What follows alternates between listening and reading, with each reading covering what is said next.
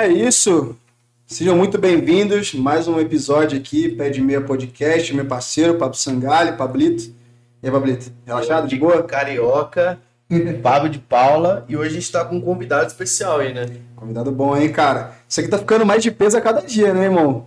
Seja muito bem-vindo. Muito obrigado por ter colado aí, por ter vindo, ter dado esse prazer pra gente, doutor Maurício Ferrão. Pode chamar o doutor? Posso, né? Chama de tu, né? Ou você, sabe? tu, é, tu é pra. Ah, mas carioca também fala. Não, não, no Rio também é tu.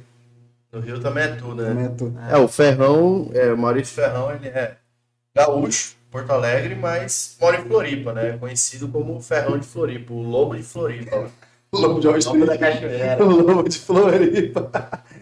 Ferrão, tu quer dar um, só um briefing pra galera aí? Normalmente a gente costuma pedir, cara. Aquele briefingzinho rápido assim. Quem é você? Pouquinho de nada, a gente já conversou aqui antes, né? Claro, não, Um pouquinho de nada, assim, só aquela pinceladinha na trajetória, assim, rapidinho pra gente até porque introduzir o a audiência é rotativa. Exato. Muita gente não me conhece. Então, Mas- Primeiramente, boa noite. Boa noite, Pablo. Muito obrigado pelo convite. Boa noite, Carioca. Uma honra. É, Meu nome é Maurício Ferrão. Eu, eu sou gaúcho, de Porto Alegre. Atualmente, já há alguns anos, moro em Floripa.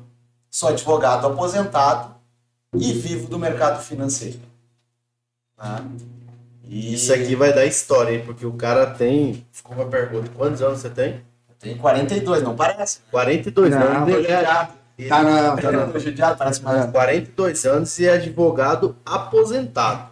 Aí tem história, né? Tem, tem um tempinho aí de carreira já, né? Gente, é que ele foi bem breve aqui, mas esse cara já fez bastante coisa assim. Só botar o currículo dele aqui do lado do nosso, a gente passa uma vergonha que vocês, que vocês não estão entendendo, Quer que eu cara. fale? Oi? Quer que eu fale? Fala um pouquinho, só, só breve, assim, porque, cara, é, Vamos lá. pra gente aqui é vergonhoso, mas vamos lá, vamos lá. Tudo bem. Eu. Vamos lá. Para apresentar as armas, a gente, a gente fala. Sou infante. Fui infante. Fiz CPUR em Porto Alegre, curso de infantaria. Eu sou faixa preta de jiu-jitsu desde 2006. 2006, eu acho, quarto dan. Vou anotando, segunda já. É. É. Morei seis anos na Alemanha. Sou formado em Direito, mestre e doutor em Direito por, pela Universidade Eberhard Karls é, de Tübingen, da Alemanha. Tenho três livros publicados em alemão. Eu tenho artigos científicos publicados em mais de dez países. Fui agora, né, eu não estou exercendo, mas eu fui professor convidado da Universidade de Milão Caramba. para curso de especialização de direito esportivo. Já dei palestra em congressos, até, até na Coreia do Sul eu já dei palestra em, em congresso mundial. Vou anotando aí, ó. E já morei em São Paulo, já, já andei bastante. Não sei que eu tenho as cicatrizes, mas a minha paixão, desde, desde, desde guri, desde criança, foi o mercado. Caraca, Você tem um currículo um pouquinho melhor que o meu, mas, porra, esse cara aqui tá de sacanagem. Vamos mano. falar de currículo hoje, deixa só o dele.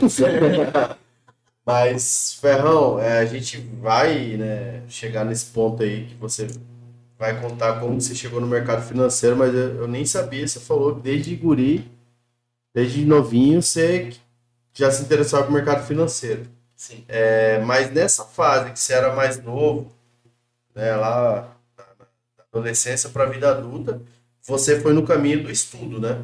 Sempre. Eu sempre fui muito estudioso. Eu era arteiro, eu era arteiro, mas eu era muito estudioso. E, e assim, acho que todo mundo, quando é criança, colégio, é, as professoras dão tema de casa e pedem pra gente fazer. Hoje eu não sei como é que é, porque é, as revistas físicas já, e jornais já saíram meio de moda. Já foi. Mas a gente tinha, meu pai assinava Veja, isto é, e a professora pediu para fazer tema de casa. E ficavam aquelas revistas que ficam sendo empilhadas né, chegam toda semana. E eu gostava de ler sobre as histórias de sucesso no mercado financeiro, que era ainda no, no pregão do floor trader, que o cara ficava lá e eu gostava de ver Telefone. Pois é, o sucesso de pessoas jovens. Uhum. E eu sempre quis ter sucesso jovem. E eu sempre busquei isso. Mas também eu sempre soube assim. Meu pai, meu pai me disse, tu tem que saber vender. Tá? E a minha mãe sempre disse, tu tem que estudar. E eu quis vencer pelo estudo. Tá? Então, Tu teve um incentivo. sempre tive Puta incentivo. Sempre, sempre, sempre, sempre, tive incentivo para estudar. Tá? Sempre tive incentivo para estudar. Trabalho desde cedo. Tá? Eu, meu pai tinha empresa. Meu pai tinha empresa, então com 12 anos eu já, já ia para a empresa. Tá? Que eu queria assumir a presidência. Era o filho do dono, era, vai chegar, vai assumir a presidência. E, e daí eu com, já com, comecei a treinar jiu-jitsu com 14 anos, com 16, 17, eu já era office boy da academia. Tá? Então, De uma coisa pra outra, assim. é, e eu sempre gostei de fazer dinheiro, né? Então eu ganhava. Eu ganhava, por exemplo, ca- camiseta, eu gostava muito de futebol, eu ganhava camiseta de, de clubes de futebol, tinha coleção de camiseta. Daí o que, que eu fazia? Eu vendia, vendia a minha camiseta, vendia a chuteira, vendia a caneleira, ia fazendo dinheiro. Já era trader, É, já, então né? falar. Meus pais davam- trade. Eu ia pro colégio, daí meus pais davam, davam dinheiro pensado pro refri, eu não gastava. Nossa, eu gastava até quando não tinha. Não, eu nunca fui de gastar. Nunca fui de gastar. Na Alemanha, quando eu fui para a Alemanha, tá? na verdade, o motivo pelo qual eu fui para a Alemanha é porque eu já queria chegar no mercado de trabalho já por cima. Mas tu foi pra lá já assim, com, com foco, tipo assim, tu fazia jiu-jitsu.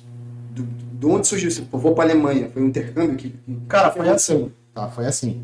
Eu comecei, eu sempre pratiquei artes marciais, tá? Desde os oito, desde acho que os oito anos de idade. Meu filho começou com quatro. Eu falei com ele, tu vai começar bem antes que o papai. Ele já faz jiu-jitsu, meu filho, com quatro anos.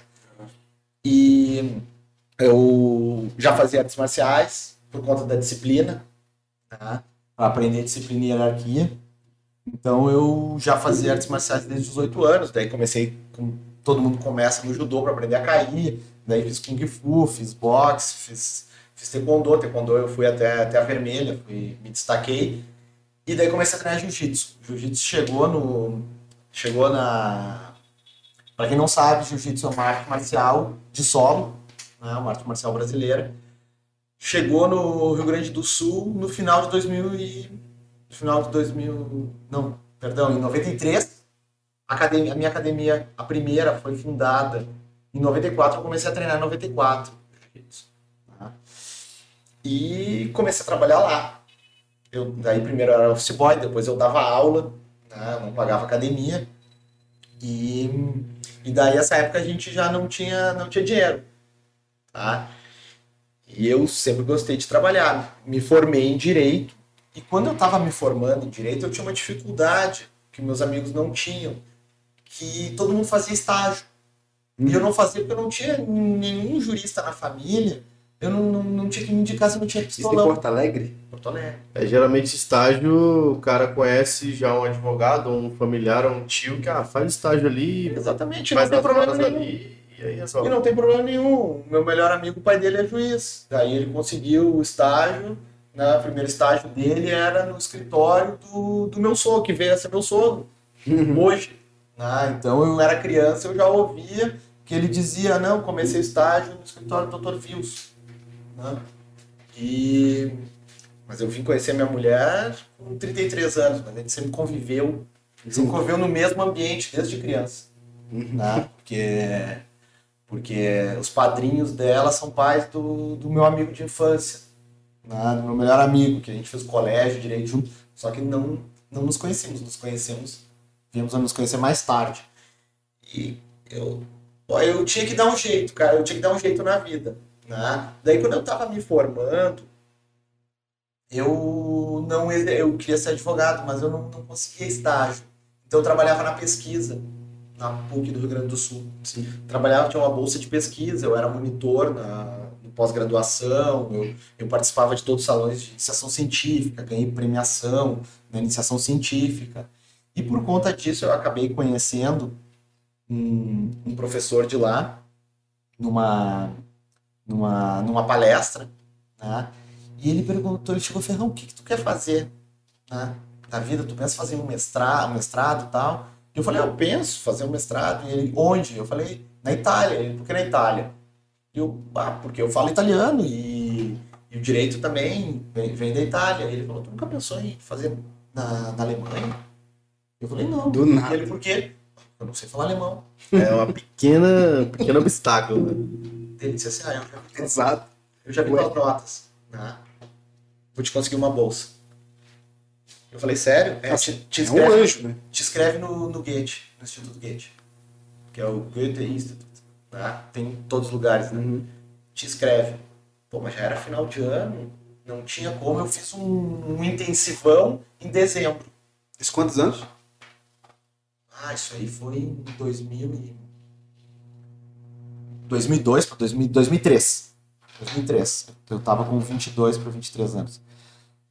Daí, é, eu tava...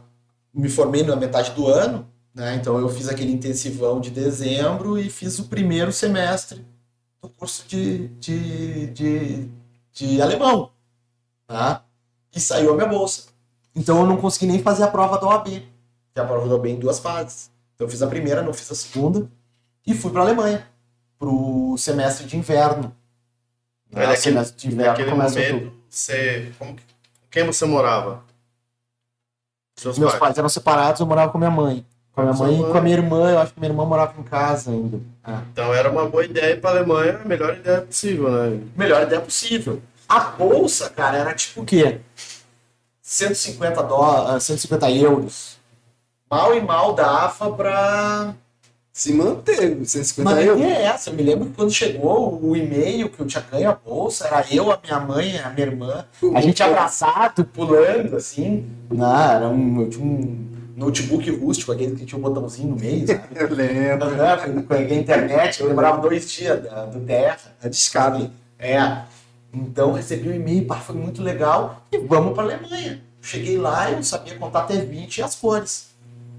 Sério? E paciência, vamos, né? Só que daí me disseram que eu ia ganhar o curso de alemão. Eu ia ganhar, eram cinco meses de bolsa. Eu ia ganhar o curso de alemão, eu fui para estudar alemão. Eu ganhar um curso de alemão e eu teria alojamento, tudo. Bom, cheguei lá, na Alemanha, sem falar uma palavra em alemão, né? Bom, é, para começo de conversa, já fui pela France e extraviaram minhas malas. Porque o cara, quando nunca, Nossa. nunca foi para fora para fazer o intercâmbio, daí ele pensa, ah, o que, que eu posso levar? São duas malas de 32 quilos.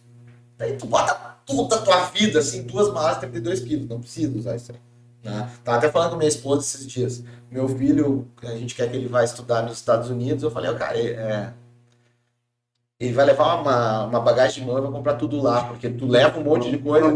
As malas nem cabem no teu quarto. Porque daí eu cheguei lá, não, não tinha bagagem, fiquei dois dias com a mesma roupa. E daí eu vim descobrir que eu não tinha onde morar e não tinha curso de alemão. Porque. Pois é, porque a universidade tinha que ter comunicado, lá é uma cidade universitária, para reservar uma, uma, uma república, que se chama. Uhum. Ninguém fez isso, eu não sabia, né?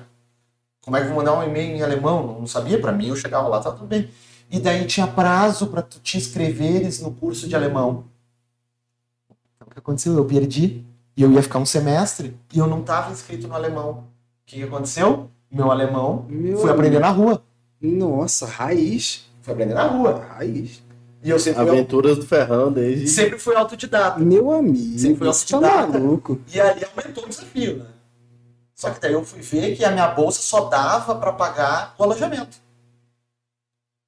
Que era uma peça, assim, né? o banheiro coletivo, e só dava para pagar o alojamento. Tinha, tinha mais algum brasileiro lá? Tinha, tinham brasileiros, mas eu sempre ouvi uma coisa, que se tu te relaciona com brasileiros, tu não aprende a língua. Ah, mas é em qualquer lugar, né, cara? Eu, eu É, quase fui então, pra Irlanda e, e a galera falava isso aí quando eu fechei meu intercâmbio. Sim. Eu, eu paguei mais barato porque a escola falou assim, cara, quanto mais caro você paga, menos brasileiro tem. Não tinha grana, né, irmão? Cara, e dizer assim, que a necessidade, a necessidade traz o desafio, e o desafio mostra quem quer vencer. Então eu cheguei lá, eu disse que eu sempre gostei de fazer dinheiro, né? Então, é, quem não gosta, mas tu tem que ter, não adianta só tu querer, tu tem que ter vontade mesmo. Quando, te- quando o destino te põe à prova, Sim, tem, tem que meter as caras. Mas lá, Exatamente. aqui, em qualquer lugar. aí eu cheguei lá, sabe o que eu fiz? Meu primeiro amigo foi um baiano, que era professor de salsa. Renata. Cara, Ronaldinho Gaúcho. Ronaldinho. Como é que é? Cheguei já no, primeiro salsinha. vamos lá. Daí eu comecei né, a fazer faxina na, no Clubhouse, que é uma cafeteria da cidade. Eu era auxiliar de faxina e comecei a dar aula de salsa. Eu dava aula de salsa. Ah, essa eu também E daí eu comecei a ganhar dinheiro, porque a minha bolsa só pagava ali os cinco meses. Aí eu tinha uma cinco meses, tava na Alemanha. Daí no décimo primeiro eu ia ganhar uma bolsa de italiano pra universidade, na Universidade de Perugia. Estrangeiros para estudar italiano. Eu falava, falava italiano. Só que daí ali pelo no sexto mês, eu fiquei cinco com, com bolsa, ali pelo sexto, sétimo mês, a PUC quebrou o convênio com a Universidade de Perugia. E eu tava lá dando aula de salsa e auxiliar, auxiliar de faxina, esperando para ir para a Itália. Eu pensei, agora ferrou, o que, que eu vou fazer? Eu tô no meu alemão de rua, estudando, eu estudava feito um animal, né? Comprava livro. Isso, isso aí é tipo o Ciência Sem Fronteira que tem, que tem hoje em dia, não é? Não, Que- é uma bolsa cara- PUC. Ah, essa fechada da PUC. É, da época ela fez, na verdade, é, ela foi, era uma bolsa da Baden-Württemberg Stiftung, que é a Fundação Baden-Württemberg, que é, que é um estado, que é um estado ao lado da Bavária, tá, no sul da Alemanha. Então daí eu, eu ganhei a bolsa dessa, dessa, dessa fundação, mas era para pouca coisa, dava para pouca coisa, quase nada, era só o, de fato, só a moradia. Então eu tive que Uhum. trabalhar para Geralmente essas bolsas é focada não em estrangeiro, né? Pra galera que mora ali.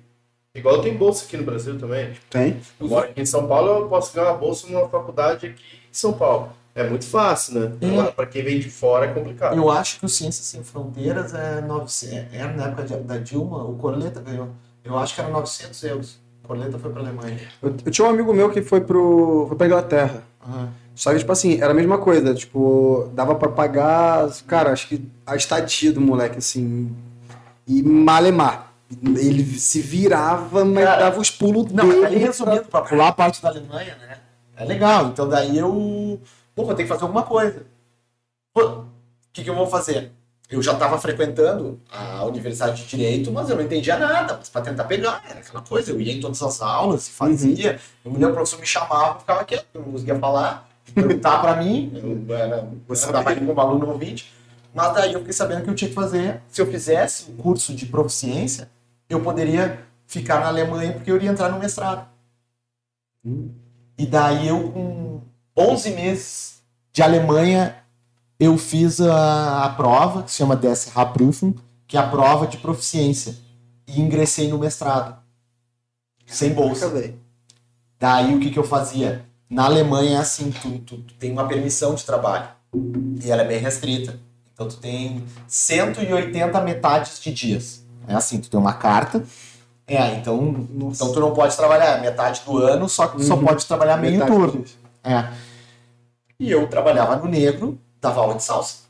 Eu reservava na minha república, tinha uma tinha uma, uma sala de música e eu então piso de madeira e eu dava aula para iniciante, médio e avançado. Porque foi assim, o meu amigo era professor de salsa e trabalhava na Bosch, mas daí ele perdeu a perdeu a, a o emprego na Bosch. A Bosch, Bosch de, de, Bosch, de- Bosch, de Bosch. carro mesmo? Sim. É, aquela lá que tem a furadeira e tal. Sim. Pois é. E ele perdeu o emprego. E ele falou, Ferrão, vamos fazer o seguinte, reserva a sala, né? Tu tem o som, eu trago os CDs, tu vai ser meu assistente. Vamos, vamos começar a, a captar cliente na rua. Então a gente sai pra dançar. Diziam que eu tinha Não, mas latino e, E tal. ele te ensinou a dançar salsa ou você já dançou? Na verdade, eu tive uma namorada italiana que era, que era professora de salsa. Né? Eu É muito não ia falar, não ia falar essa parte, mas. Ah, então daí eu aprendi com ela. Porque é Depois, estranho, porque sa- salsa é uma coisa da América Latina. mas tem muito na Tu, Alemanha. tu aprender Tem muito isso na Europa Lá, aprendi lá. tem nada a ver, cara. É Europeu gosta, europeu gosta de coisa de fora, né? Também a gente gosta de coisa de fora. Não, tem muito, tem muito latino lá. Né? E da República Dominicana, esses caras. Daí tem, era o estilo, é o New York Style, que é o estilo de Nova York, que é bem famoso lá na região. Bom, só que daí veio o verão. Tá? Veio o verão. E daí o que aconteceu? O baiano, ele começou a se atrasar. Daqui a pouco ele não ia. E daí eu começava a aula. Eu captava os alunos, porque a gente saía para dançar seis vezes por semana. E chamava aluno, eu era famoso na cidade, cidade universitária, tinha 80 mil pessoas, a gente ia nas cidades eh, vizinhas ali, e começou a bombar. Só que o cara começou a chegar atrasado, começou a chegar atrasado e a gente dividia a grana. Até chegou um, um final de semana, tinha umas piscinas públicas, né? O cara não foi, disse- chegou na hora, me ligou, disse que tava doente. Aí eu vejo o cara outro dia bronzeado. e me falaram que ele tava na piscina, na piscina pública, né? Que tem as piscinas, aqueles gramados, assim, com uma namoradinha. Bom, o que, que eu fiz? Miserável. assumi o curso sozinho. Então eu comecei a dar aula de salsa. Eu saía, captava os alunos, daí comecei a, da- a dançar numa, numa companhia de dança. Lá fiz, fiz shows em algumas cidades ali. E comecei a dar aula. E chegava no verão, não, no inverno, desculpa, eu fazia a mudança na neve. A mudança na neve era punk. O cara trabalhava 13 horas por dia, mas tu ganhava bem. Mas eu fiz um pé de meia na Alemanha. Tá? De pé e, e Não, não, mas só trabalhando, como estudando. Sim. E com, com esse dinheiro que eu juntei, eu consegui fazer meu doutorado. Cara, isso, isso durou quanto tempo? Seis anos. Seis anos? Você passou Seis anos. E você, Caralho. o Ferrão, assim, a galera que já conhece ele sabe que ele acabou indo para a área do direito desportivo, né? Que trabalha com Exatamente. futebol. Né? Assim, pode trabalhar com qualquer esporte, mas o que mais movimento direto acaba sendo o futebol. Né? Eu fiz, eu fiz, eu fiz daí meu doutorado em direito desportivo. Eu escrevi daí um livro. Era sua ideia isso antes? Não, não era a minha ideia, tá? Eu precisava, é que assim, na Alemanha, o teu orientador do mestrado não pode ser o mesmo do doutorado, certo? Daí eu terminei meu mestrado, fiquei mais um tempo para conseguir entrar no doutorado, que é muito mais difícil, tá? E conheci um professor. Ele, assim, tá? é o professor Harm Petavesta. Tá? O pai dele tinha sido da primeira turma, que nem vocês conhecem na. Sabe quando alguém é expulso? Uhum. Daí tem o Tribunal Desportivo, tem o STJD e tal. Sim. Então o pai dele seria da primeira, do prim, primeira turma do STJD da Alemanha. Pô, grande? Sim. Grande. E ele falou: Eu vou me aposentar, Ferrão. Obviamente ele falou em alemão, né? Mas eu vou me aposentar e eu queria orientar um aluno no direito desportivo em homenagem à memória do meu pai. Caraca, E eu falei, tá aí. que você entrou nisso? Sim, eu falei, só, só que o professor é o seguinte, eu não consigo fazer um doutorado trabalhando do jeito que eu estou trabalhando. Tá? Eu dou aula de salsa, eu dou. é, Eu, trabalho em cafeteria, eu, eu faço mudança.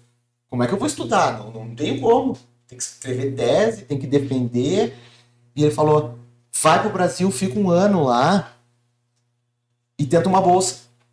E volta com uma bolsa. E eu falei, tudo bem. Daí eu voltei pro Brasil, passei um ano, praticamente um ano no Brasil, Que doideira, cara. 2006, Isso. e tentei uma bolsa. Não consegui. Daí eu voltei para Alemanha, azar, voltar a trabalhar. Mas daí eu consegui, na Alemanha uma bolsa era pequena, acho que era 450 euros, né? Então já dava para viver e tal, e dava para estudar. Era da KAAD, Katholische Akademische Austauschdienst. É o intercâmbio católico acadêmico. tá? Então eu ganhei essa bolsa da igreja. Uhum. E eu ia. Daí eu tinha que. Eu tinha minhas obrigações, eu tinha que ir na igreja, eu tinha que ir nos, nos, nos, nos retiros que tinha uma vez por mês. É. E, cara, fiz o meu. Terminei meu mestrado. Daí eu não dava mais aula de salsa. O que, que eu comecei a fazer? Comecei a dar aula de jiu-jitsu na universidade. Duas vezes por semana eu dava aula de jiu-jitsu. Um frio desgraçado. Até desenrolado, hein, cara? Frio desgraçado. Eu tinha que tirar alguma coisinha fora, né? A, a Nossa, gente pode que- usar aqui o exemplo do pé de meia. É o pé de meia. cara. Não, porque é exato, Não, quando eu falei pra em galera. qualquer circunstância, o cara resolve a vida dele. Daí eu voltei. Tá? Eu voltei. Daí, em 2006, eu Formado. Tá, doutorado já. Doutorado. Doutor. Ah, você não pensou em, sei lá, vou morar na Alemanha? Não. Massachusetts. Não, não, não, não. Não sei. Sei lá? Mas Não, não. Então, o Ferrão fala que a Alemanha é ruim. não, cara, é que assim, tu tem, tu tem família, tu tem a tua terra. Eu gostava de Porto Alegre. Né? E Porto Alegre era, era legal, era uma cidade legal, era uma cidade próspera, eu tinha meus amigos. Pô, minha academia eu adorava, eu era rato de academia, eu passava o dia inteiro treinando. Né? Eu disputei dois mundiais, né? Então, Caramba. então, cara, eu queria voltar, queria voltar. Né? Bem ou mal, não é a tua língua, por mais que tu. Assim, chega um momento, eu sempre ouvi, eu sempre ouvi isso, é, isso é verdade.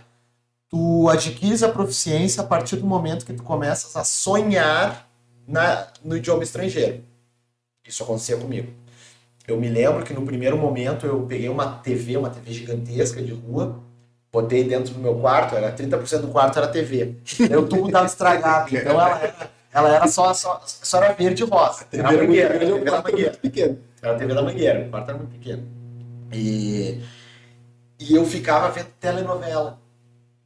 Era, eu me lembro, nunca mais achei, mas eu assisti, eu só perdi a, eu perdi o último capítulo, era Bianca, Caminho para a Felicidade. Bianca Wege zum Glück. É.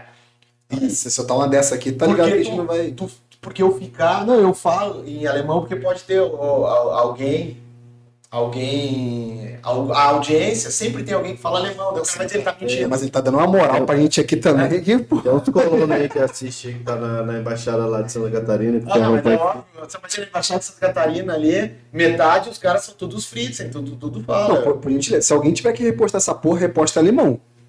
Não vem me repostar em Vamos- português. vamos- Você fala em alemão, não vem me repostar essa porra em português, não. ainda, Pela, pelo amor de Deus, em dá, dá essa moral pra nós aí, joga pra lá pra Vou fora. divulgar lá pro pessoal da Universidade de Tübingen.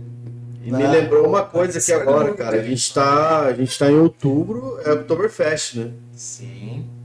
E você, Nunca você fui. foi lá? Quem quiser Lá em Munique? Em Munique não fui.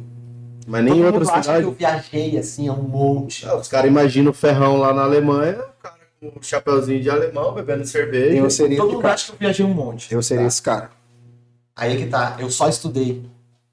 Eu pegava o, um, um passaporte, que era durante o final de semana, eu podia pegar todos os trens. Então eu só ia, viajava, conhecia a região. Eu fui conhecer a Alemanha com a minha esposa em 2014, na Copa do Mundo. Aqui era a Copa do Mundo, daí eu falei, vamos passar a Copa do Mundo no Brasil, vamos pra Alemanha. Pegou Daí aí a gente a Copa foi. do Mundo? Sim, a gente foi pra... Não, para aí, né? Daí a gente fez, a gente ficou uns 20 dias. Que aula. A gente fez a rota romântica de carro. Isso é sensacional do sul da Alemanha. Daí a gente caiu, foi, a gente até foi para a Áustria também, né? Mas daí a gente pegou toda a Copa do Mundo, quase toda, toda que a Copa do Mundo é 30 dias, a gente pegou 20 dias ali, passeando pela Alemanha de carro, mas daí, 2014, tu já tinhas o Booking. Então, a gente só pegou o hotel da chegada, que a gente chegou por Berlim, e o hotel, o último que a gente voltou por. Que a última parada foi Munique. O resto foi por Deus. Assim. O resto, a gente ficava indo, gostamos dessa cidade. Pega aí, vamos tentar reservar. Dali. Reservava. Ia, gostamos dessa daqui, gostamos da outra. A gente passou 20 dias só passeando por lá. E porque. E nós chegamos. É, pois é. E daí nós fomos para Berlim. A gente assistiu a final da Copa em Berlim. Cara, foi uma vergonha, né? Na época era Facebook, né? Daí a gente tem. Antes de começar, a... tava chovendo, então não dava pra ver aquela festa de rua. Não, vamos, né? Vamos assistir num bar, no bar do hotel. Daí a gente tem foto com a. é, como é que é? O cachecol, aquele do Brasil, os dois fardados e tal, Antes do jogo. antes do jogo. Pô, daí o Brasil tomou um. Ah, jo- jogava amendoim, tudo. Dois, três. Depois do terceiro gol. Não, é assim. Impressionante, o Carioca. evento Foi, Não, foi- não, tu não tem noção da educação do povo alemão. Depois Sim. do lotado bar, só nós, na frente do telão, só nós dois, né, de fardados, né? Pararam, era gol. Em, em- em respeito a gente, os caras estavam com pena. Eles começaram a mandar chopp, começaram a mandar comida, assim, ó, nos pagar tudo. Porque, os, porque pô, era uma humilhação aquilo. Cara, uma país, Tomar 7x1 na final. país era primeiro mundo. Foda. Qual que é a probabilidade disso acontecer se essa Desculpa, Copa não fosse final, né? no Brasil? Não, Não foi não, não, não foi a Não final. foi a final, foi a semi. É, foi a semi. Foi a semi no Mineirão. Qual que é a probabilidade? Irmão, se é aqui no Brasil, o Brasil tá dando 3, 4 a 0 na Alemanha, o brasileiro quer que se foda, velho. Os caras estão pedindo pra jogar batata frita. Fala, mano, eu pago uma porra da porção de batata frita, joga em cima do alemão. É foda, né, velho? A diferença é, nível de é, educação é, é. Diferente. Impressionante. Que isso? Cortesia atrás de cortesia. Bom, Daí. Bebeu comeu de graça. Eu Tá? adoro, eu adoro a Alemanha, cara. A gente tenta a cada dois anos voltar pra lá, a gente vai onde eu estudei, tá? É muito válido, é muito válido ter a oportunidade de fazer intercâmbio. Mas assim, é, é porque eu tô com muita vontade de perguntar disso mesmo. Que, pô, cara, pô, joguei bola. é, tipo, pô, vim do Rio de Janeiro, tipo assim, acho que tive aquele sonho de moleque que a maioria do, do- tipo, da molecada do Brasil tem de ser jogador de futebol, caralho, é quatro, nitidamente não dei certo. É, eu ia dizer, tu não tem, não tem cara, não tem nem físico. Nítida, não, agora meu físico esquece. Físico já, passou, já passou faz muito tempo, mas assim, pô, cresci com aquele sonho, joguei bola. Era pra ter sido, até meus 17 anos, foi quando deu uma besteira e acabei vindo pra São Paulo. Mas assim, tudo que envolve futebol meio que me, me, me dá uma certa curiosidade. Você falou que você se formou em Pois é, eu fiz, desportivo. pois é, fiz, fiz minha. Como que é essa parada? Tipo assim, é... que eu, eu conheço advogado, mas, pô, é criminalista, é trabalhista, cara, de tudo. Eu nu- nunca tinha conversado com um de verdade de direito esportivo. Como é que é a função dessa pessoa? É, é, depende o que? Trabalha como? o que, É, é uma especialidade, é uma especialidade mesmo, tá? Assim, em rápidas palavras, daí eu cheguei em 2009 né, no Brasil de volta e, e daí eu comecei a fazer entrevistas de emprego, né? Só que, pá, era foda, porque todo o dinheiro que eu juntei lá eu dei pra minha mãe, porque eu cheguei ela tava fodida, cheia de dívida, tá? Daí, o que que eu fiz? né? As passagens eram caras, eu vim fazer, o, vim fazer entrevista em um escritório, não deu certo. Daí eu acabei conhecendo, conhecendo um rapaz lá na URGS, tá? Que eu, eu fui professor convidado da URGS e acabei fazendo meu pós-doutorado lá em Direito Esportivo também, que é o, o pós-doutorado é uma pesquisa que tu faz apresentando um trabalho, e isso é o meu pós-doutorado. Então eu fiz o meu pós-doc em Direito Esportivo, eu, eu desenvolvi um curso de Direito Esportivo, parte nacional e internacional, porque o Direito Esportivo ele tem, ele tem, ele, ele é bastante amplo, tá? Então, em interdisciplinar. E, e daí eu fui para conhecer esse cara e disse, olha, eu tenho, eu fui fazer uma entrevista de emprego em São Paulo, casualmente, e daí o, o dono do escritório ele falou, olha, tu sabe, ah, eu, eu não vou precisar nessa área, mas eu precisaria de um advogado que falasse outros, eh, falasse inglês, né, pro direito desportivo. E eu ali, eh, tipo, ele voltou na quinta-feira, no sábado, a gente se encontrou numa festa, ele falou, Sou eu. e eu, pá, então tá. Fui lá, peguei o e-mail do cara e comecei a escrever dele. Ele me esnobou. Mandei o e-mail pra esse sócio e o cara falou assim, ó. Abraço, Carlos Miguel. Daí mandei o e-mail pra ele e ele falou.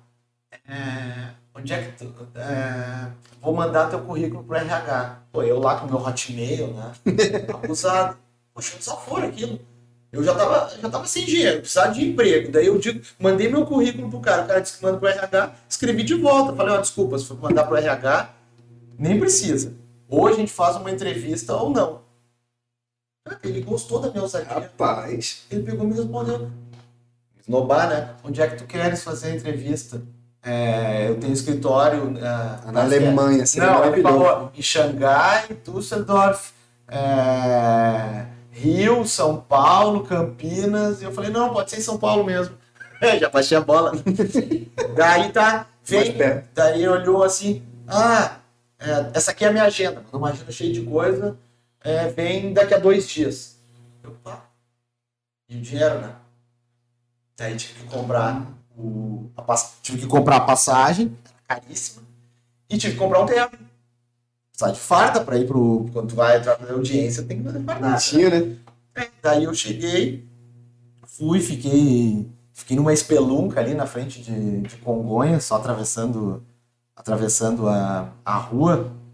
Eu acho que não existe mais. é, Eu acho que ali não é um bairro ruim. é, não, não, não, é do outro lado da rua. Agora eu não vou, não vou Do conseguir outro lembrar. lado da rua tem vários hotelzinhos ali. Exatamente, é. Eu lembro que era assim, cara. Era, era uma escadinha, sabe? Tu sobe, daí chega lá, a- era basculante aberta, embaixo era uma, é, era uma lanchonete, Daquele ficava aquele cheiro de gordura, era um horror. Mas eu fui e ele me contratou. Ele me contratou. E eu pô, Fui pro direito desportivo. Mas lá foi a, a entrevista nesse prédio? Não, eu fiquei, né? Tá, Porque quando tu vai pra uma meteu essa entrevista- bronca toda, Cara, entrevista celular. É que é o seguinte, quando tu vai para uma entrevista de emprego, tu não marca o voo de volta para de noite, tu marca para a noite do outro dia. Porque se tu tiveres que voltar, tu vai ter que desmarcar tua passagem. Então tu vai ter que ficar, tu vai ter que dormir. Isso é um erro. Ah, eu vou fazer entrevista às três da tarde, eu vou voltar de noite. Não. Marca a volta pro outro dia. E foi o que aconteceu. né? Eu cheguei, eu nem estava contratado, ele falou, ó, gostei de ti, tu vai trabalhar comigo. Daí nós fomos no outro dia para uma, pra uma reunião na Votorantim.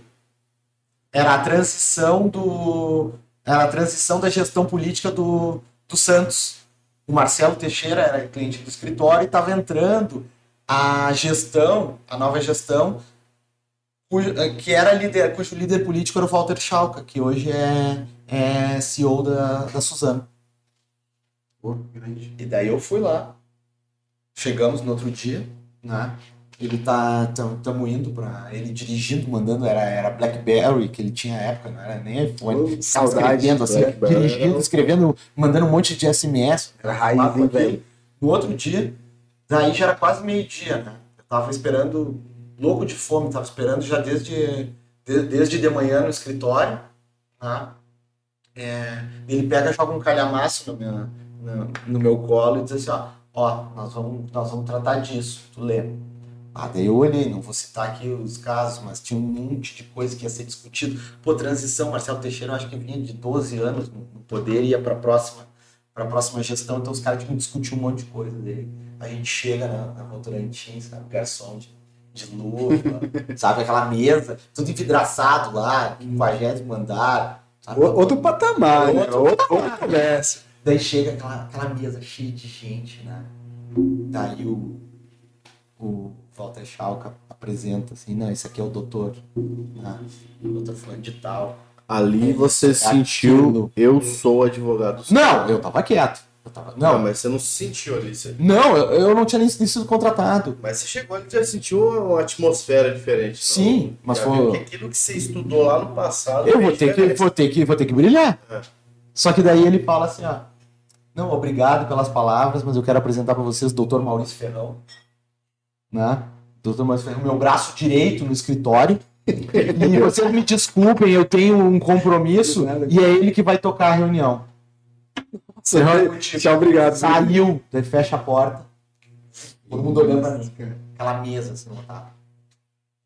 E foi um desafio, né? Fui contratado pelo escritório, voltei. Você tinha quantos anos aí nesse evento aí? Eu tinha 30 para 31. Por aí, é. É, 30 para 31, por aí. É a sua idade aí, cara. É. Você que é mais velho. Cara, mas daí fiquei no escritório, trabalhei até mais 2011.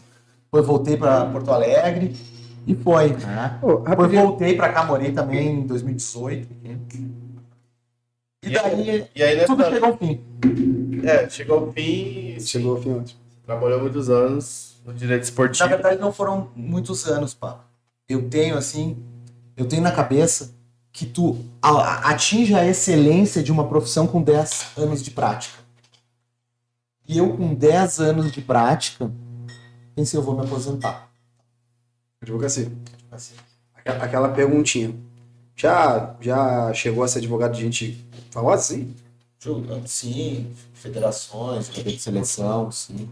Cara, eu, fiz meu pé de meia, aí, ó. tá? De Quem meia. quer ser advogado, essa é a vida do advogado de federação Mas- esportiva. Cara, mas daí assim, Direito desportivo. Eu tenho uma frase que eu sempre uso. Faz que nem o Pelé. Para por cima. para por cima.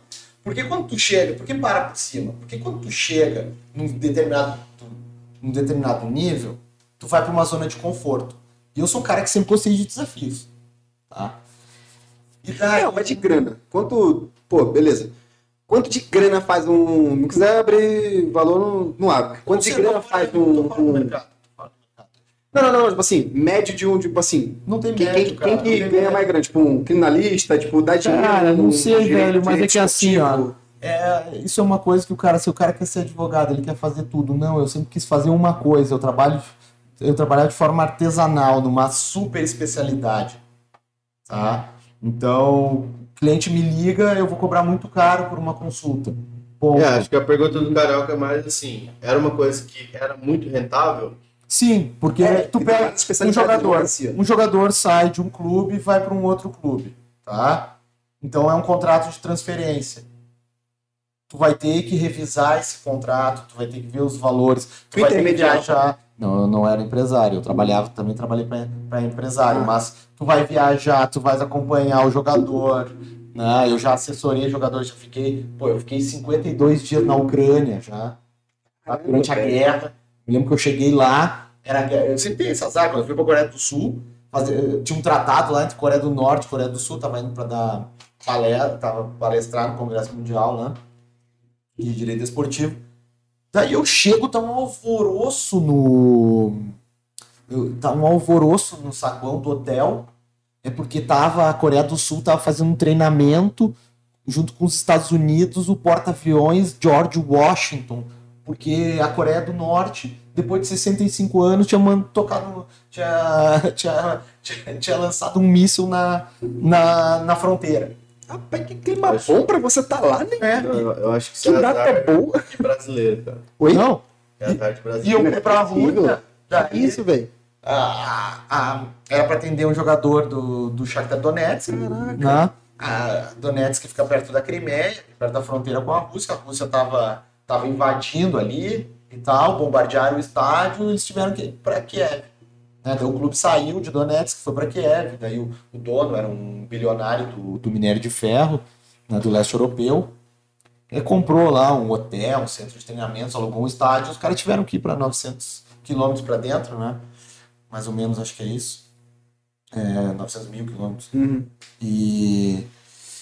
E. Não.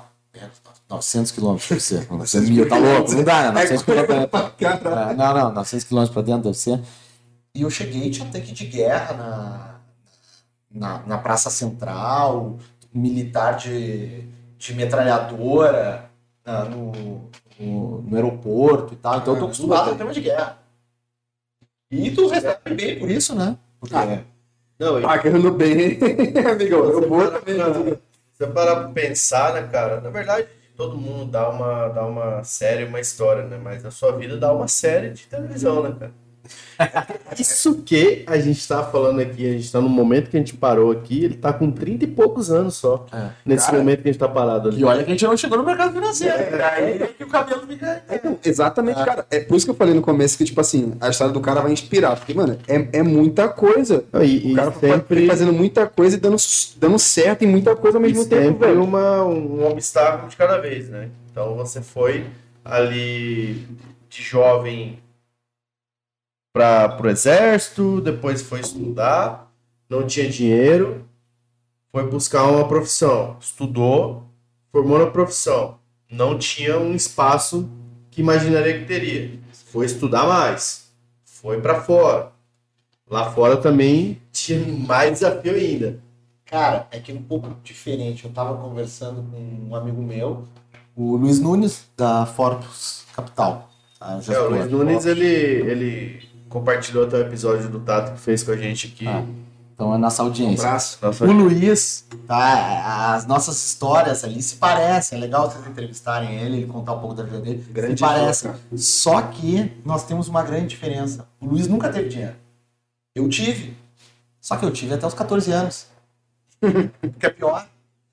É bagulho, cara. É, 18. Sentei, depois Viajou. passa, tipo, do nada, fala, nossa, tem que me virar. Quando chegou a minha vez, não tinha mais nada.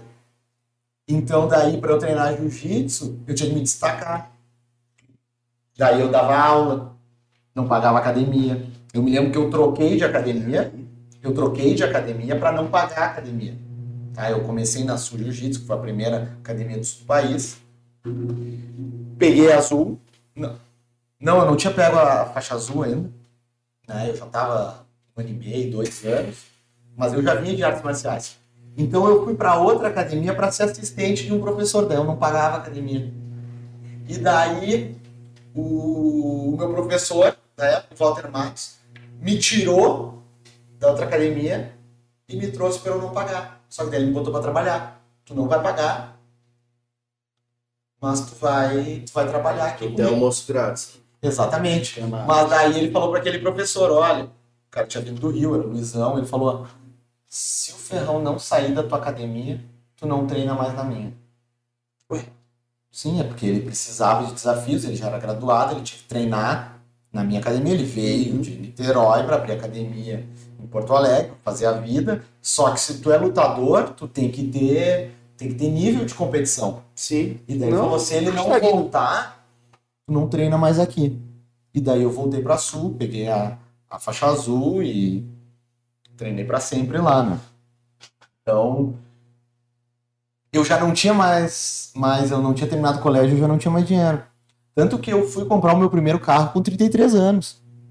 O pessoal Cara. quer, pega o primeiro, primeiro dinheirinho que ganhou na bolsa, quer, quer lá, quer comprar um carro. Eu hoje não tenho carro. Desde 2019 eu não tenho carro.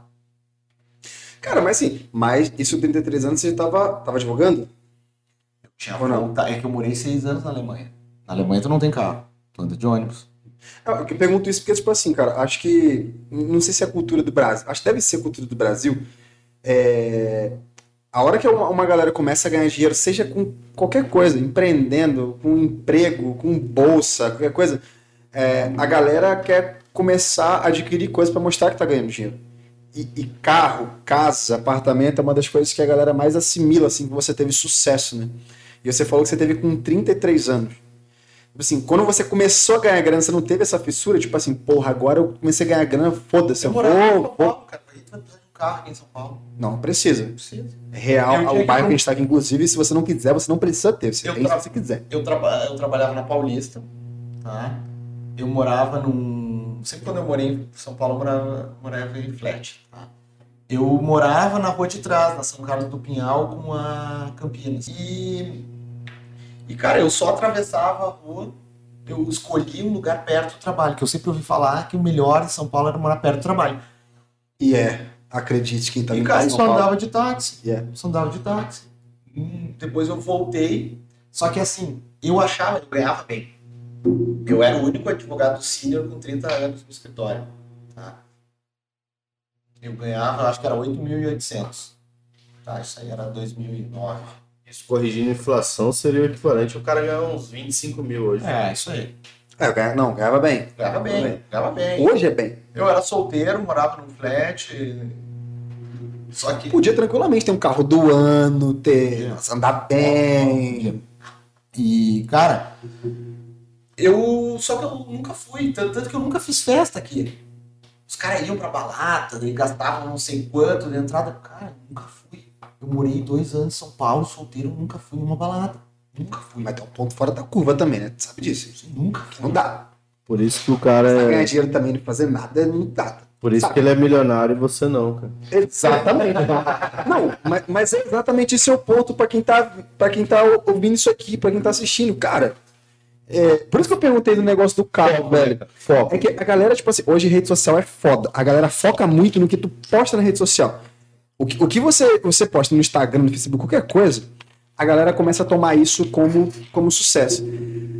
É, beleza, cara, não tem problema nenhum. Começar a ganhar dinheiro e você comprar, adquirir coisas, mostrar as coisas, não tem problema nenhum. Só que assim, é, eu, eu assimilo que eu vejo que isso é muito um padrão, às vezes, de, de mercado financeiro, principalmente. O empreendedor. A maioria das pessoas que eu conheço que empreende ou que estão no mercado financeiro começa a ganhar muito dinheiro, cara, não demonstram. Não demonstram nada, de verdade, sim. Você vê um cara que, porra, o, o- o Tato veio aqui semana, semana passada. É, o Tato é um cara também, que nem você, é, vencedor do mercado financeiro. Você olha pro cara também, não, não parece. Isso porque tu não tava olhando o pé dele. Oi? Porque tu não tava olhando. Não, a gente fez ele mostrar o pé dele aqui. 10 mil reais. A única coisa que a gente Que fala. é sneakers. É, Sneakers, então, né, Tatu? a gente- Sneakers, o cara investe, mas é que ele faz propaganda do, do produto. A gente fez essa piada com ele e falou, cara, eu falo tênis. O cara fala sneaker. Mas é a única coisa que Tigrão, né? Tu é tigrão, tu fala tênis. É outro nível. Só que assim, a galera não fica ostentando. Então, então assim, às vezes acaba a galera acaba associando uma, uma, uma imagem de sucesso um pouco diferente. Às vezes quem mostra muito não tem, e quem tem de verdade às vezes não mostra. É, mas A maioria das vezes, o na Tato verdade. nem precisa ostentar, porque ele já é uma ostentação. o Tato já é uma ostentação. Revelações aí. Eu fui apresentar o Tato pra minha esposa e eu falei assim, ó, não olha no olho. Te cuida. Tu não olha no olho, porque o Tato, pô, calmo, bonito e tal, não olha no olho. Tato, abraço, adoro o cara. sou- Eu falo, eu sou fã número um. Esse cara nós já passamos por poucas e boas juntos. Tá? Quando eu tava mal, daqui a pouco a gente vai entrar, ele me contou ontem, a gente tava no Private Day. Ele me contou ontem da ligação que ele fez pro Buca, porque ele sabia que eu tava muito mal na pandemia, sem saber o que fazer. Ele pegou o telefone e falou, Buca, liga pro Ferrão, porque o cara precisa de ajuda. Daí o que, que o Buca fez? Ligou pro Ferri, que é meu amigo. Vai. Não, o Ferri passou a pandemia toda ali, me deu um suporte incrível, assim. É incrível, mas daí a gente, É, pouco a gente passa por... Entrando nessa- no mercado financeiro, você se aposentou como advogado, o que, que você resolveu fazer? Cara, desde 2013 eu operava dólar. Quando você já advogava, você É que fazia a minha receita era em dólar. Então eu sempre Sim. tive esse viés do dólar. Mas como que você aprendeu Eu isso? vou chegar nesse nível, mas receber assim, dólar. como eu, assim como eu aprendi alemão. Mas Estudando te deu na cabeça assim, ó, vou investir. Cara, eu cheguei ali, ó. Assim como com 23 anos, eu disse, vou sair de casa, vou fazer minha vida na Alemanha. Tá? Eu, na advocacia, eu falei, olha, agora tá na hora de eu fazer o que eu gosto mesmo. Sempre gostei de escrever, tanto que o pessoal aí que Tem me livro? acompanha nos Trade Ideas, né? Eu escrevi livros, eu dei aula no direito no começo, eu dei aula na, na Federal do Rio Grande do Sul, eu dei aula numa privada pequena lá no centro, né? no centro da cidade, eu dei aula em um monte de lugar, né? Eu fui, eu fazia muito saúde de iniciação científica, eu nem era formado, eu dava palestra nas universidades, então eu sempre gostei de falar, sempre gostei de escrever, e e me perdi agora, não sei por que eu tava falando disso. Não, a, a- a ideia é assim, ó. é, o que ele falou era uma curiosidade que eu também tinha. Que é, por qual motivo tu, assim, porra, Dólar. do nada tu veio pro mercado financeiro e, cara, como é que foi essa transição? Cara, Pô, assim, de advocacia pra, porra, Não, eu, acho que eu entendi. Eu acho que eu entendi. O Ferrão, ele trabalhava como advogado, certo? Ganhava dinheiro, certo? Mas, paralelo a isso, você operava dólar Agora me lembrei. no tempo livre, no tempo extra. Me lembrei do. Ali você descobriu uma paixão. É. Na verdade era assim. tá? A gente. A gente tava. Nós nos conhecemos mais velhos. Minha esposa e eu. Né? E a gente queria ter filho. E nós perdemos duas gravidezes. Tá? Daí na terceira deu certo. Né? Uhum. Se tivesse alguma das outras duas dado certo antes, eu não teria meu filho hoje. Tá? Então. é verdade. As coisas acontecem quando É. tem né? Então a gente, a, a gente tinha perdido a segunda gravidez e eu, eu disse assim, ó, vamos, vamos, a gente precisa de um fato novo. Isso aí era 2016. Vamos, vamos nos mudar para Floripa, que é onde teus pais moram. Acho que precisa do acolhimento da família. Os pais dela moravam em Floripa, né? A gente morava em Porto Alegre. E então vamos, vamos para Floripa. Daí eu peguei e comprei um imóvel aqui lá, né? comprei um imóvel lá, um imóvel bom. E. Jurerê. perto, perto, a gente mora no resort. Né? É maravilhoso, cara. Aliás, você mora ali no. Do lado do Ronald Gaúcho. Enfim, daí a gente foi pra lá, a gente foi pra lá, né? E, e eu já tava, só que se tu te afasta, tu vai, pro- tu sai do mercado, do mercado maior, que nem São Paulo, na minha área é difícil. Difícil de tu, de tu continuar né, na advocacia. Uma coisa é advocacia aqui em São Paulo, outra coisa é Florianópolis. Não tem como comparar. Bem menor. É, só que eu já operava dólar. Né? E eu comecei a operar dólar. E eu transformei 100 mil em 600. Foi o meu capital inicial. E quanto tempo? Cara, eu comecei devagarinho, em 2013 até 2016 para 17. Tá? Aí transformei seis vezes isso daí. É grana, hein? É grana. É Transformar grana. 100, 600, tá? Eu fui e eu fazendo. Eu tinha perspectiva, daí eu ia entrar no empreendimento e ia comprar um, um estacionamento com dois sócios, tá? Para botar esse dinheiro. vamos botar o estacionamento nesses dois sócios. Quem te salvou disso, cara? Calma, quem me salvou foi o destino. Por quê? Porque não fechou o estacionamento. Tinha que botar, tinha que botar. Era para botar 900 mil parcelado, ia dar os 600, os outros 300 ia parcelar. E na última hora o cara pediu 1 milhão e 100 per capita. E eu falei: não, não tenho, não, tenho. Agora eu tô, estou autônomo, estou trabalhando menos, estou voltado para o mercado que eu E tava. aquilo, e aquilo naquele momento era sua reserva total. É, Estacionamento. reserva total. total. Estacionamento da P12. É. É possível. Não, não assim, cara. É colocar reserva total É, no total. estacionamento. E daí não deu. Daí eu peguei, daí isso aí já era início de 2017, veio o Wesley Day. Hum. Eu. E tô operando dólar. Operando dólar. Jesus. Ah, eu operando dólar. Só que naquele dia é, deu o circuit breaker e as corretoras saíram do, do ar e eu não conseguia mexer. E daí eu peguei uma alta de 2%, o dólar tinha disparado, pegaram spread, eu peguei 2% do dólar. E daí eu olhei, pô, tu olha, eu olhava assim, Itaú, todo mundo falava bem, Itaú caiu 40%. E eu ganhar 2% no dólar. Porque eu já não queria mais me alavancar. Quanto mais vai ganhando, menos tu te alavanca. Uhum. Então quer devolver. Tu vai fazendo uma.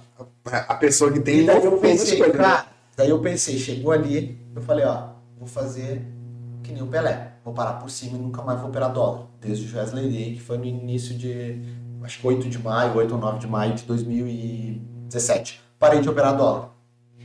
Deu, acabou. Pra quem quer. Sim, pra quem tá ouvindo aqui, assistindo e não conhece dólar, op- operações com dólar, você teria alguma coisa pra indicar? Se os caras quiserem saber? Sim. Depois a gente põe um link embaixo do vídeo ali, Sim. você vai me O link é passar. aqui, ó, www, se não sabe, não opere dólar. Achei que ia falar Google aqui. Não, é porque eu, eu, eu tenho um amigo, tenho Maravilhoso. Mas ninguém sabe quando antes Tá. de começar. Exatamente. Então, primeiro tu estuda muito e qualquer coisa que queira fazer, faz no simulador antes. Eu tenho um amigo, ele tinha 2 milhões e meio de reais na época e ele quebrou no dólar. Um dia ele perdeu 2 milhões, ele já tinha perdido 500. Sim. Quebrou, fechou, fechou a conta na corretora. Porque hum, daí são, são questões técnicas, mas só rapidamente. Né? Entrou o banco, ele estava comprado, o Banco Central entrou vendendo, ele perdeu um milhão. Mas assim, simulador, entrou outro. até certo ponto é bom, mas depende muito da pessoa, cara. Porque assim, pô, simulador, a maioria dos que eu vi, quando eu comecei a, a tentar entender bolsa, eu, eu comecei em simulador. Só que, porra, tu entra no simulador, o cara tá lá. 100 mil reais em dinheiro fictício. Só que aí que tá. Aí, só que o cara que às vezes. Pô, eu. Eu não tinha 100 mil reais se eu fosse operar com a minha conta normal. Tinha, sei lá, mil, dois mil. Só que. Aí, o que, que eu teria que fazer? Porra, vou usar só os dois mil do dinheiro fictício, como se eu estivesse operando na minha vida Não, normal, pra ver como é que eu vou tá assimilar risco. Eu entendi o que você Só que a maioria não faz isso, cara. O cara pega lá, porra, tem uns 100 mil de dinheiro fictício, eu vou dar um em qualquer porra aqui pra ver se eu daria sorte. E o cara não- usa essa ferramenta na aprender, cara. sorte, Perde no azar. É, acho que o ideal é o equilíbrio. É o equilíbrio entre isso e isso. Tem que né? estudar, cara. Você tem que estudar, mas Estudar. Também eu eu paciência, importante a prática. Ninguém quer estudar. Com pouco. Ninguém quer pagar por Prática com pouco. Também é muito importante. Eu, que eu ter. acho. Não, tu tem que ter a prática. Eu me disciplina. formei na prática. Só que eu sou um cara muito estudioso. Tô sempre Então. estudando. Não adianta a prática na sorte. Ah, eu vou fazer day trade na sorte, eu vou comprar aqui, vai subir 10 centavos, eu vou queimar. Vai. Cara, vai não é assim que funciona. Confia, confia. Não é assim que funciona. E o dólar é o troço mais difícil que tem, o câmbio é o troço mais difícil de ganhar dinheiro.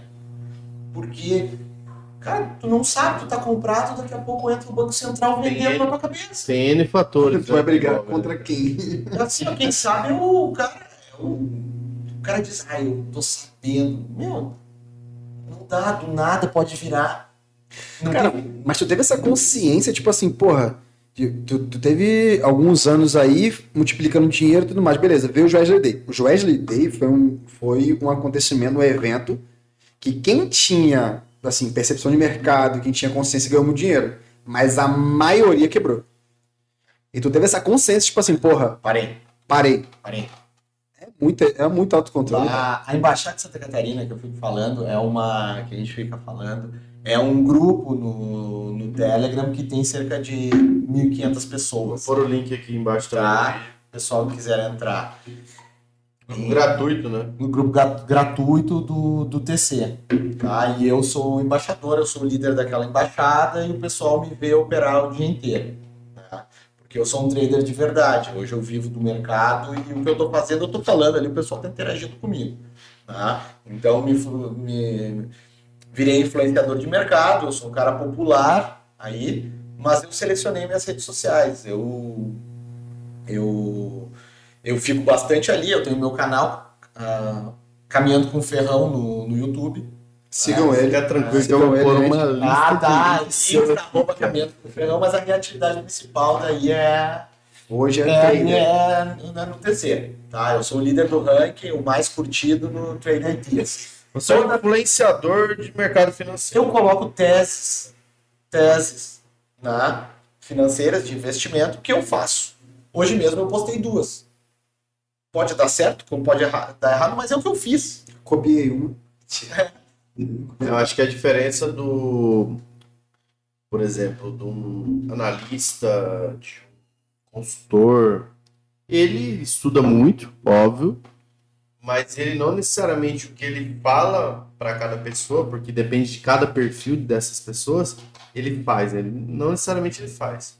A diferença do que a gente está vendo hoje, o que o pessoal costuma chamar de social trading, né, que são basicamente o quê? Uma mix, um mix ali de redes sociais com trade, com investimento, seja de curto, médio e longo prazo, em ações, em cripto, em qualquer investimento e você juntar pessoas que se conversam e aí vai ter lá as pessoas que são mais influentes, que são os que, diferentemente, não criticando o assessor, criticando o consultor, mas que operam, né? E aí falam que operam, que é o que você faz. Qual é a grande vantagem de tu seguires alguém que opera de verdade? É que, como eu falei ali, o cara que não sabe, estuda, e e faz no simulador. Mas quando tu não bota o dinheiro, tu bota pouquinho, o psicológico não está envolvido. Nem um pouco. Eu acho que Nem a, um palavra-chave é psicológico, né? Psicológico. Porque isso envolve muito sentimento nosso, né? Muita, muita característica nossa. Existe também um pouco de vaidade, né? Você vai falar que você não tem vaidade? Tem vaidade. Eu acho que tem. Senso de então, competitividade. Assim, você não basta postar, ah, comprei uma ação X. Não, você vai pôr um racional e puta, no dia seguinte a ação caiu. O que você vai ficar quieto? Não, né? Você é. fala os seus sentimentos para as pessoas e acaba ajudando as pessoas que se sentem mal, né? É, e, e, assim, muita gente se, muita gente confunde, né? Porque o trader não dá recomendação de compra ou venda de ativo. Eu falo o que eu fiz.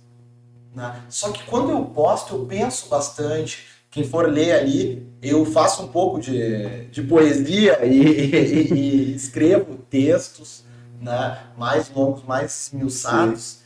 E não adianta o cara querer copiar o que eu estou fazendo. Porque tem que ver se faz sentido para a tua estratégia. Eu dei a minha estratégia, eu ganho dinheiro com isso. Eu tenho que tirar, tirar dinheiro dali.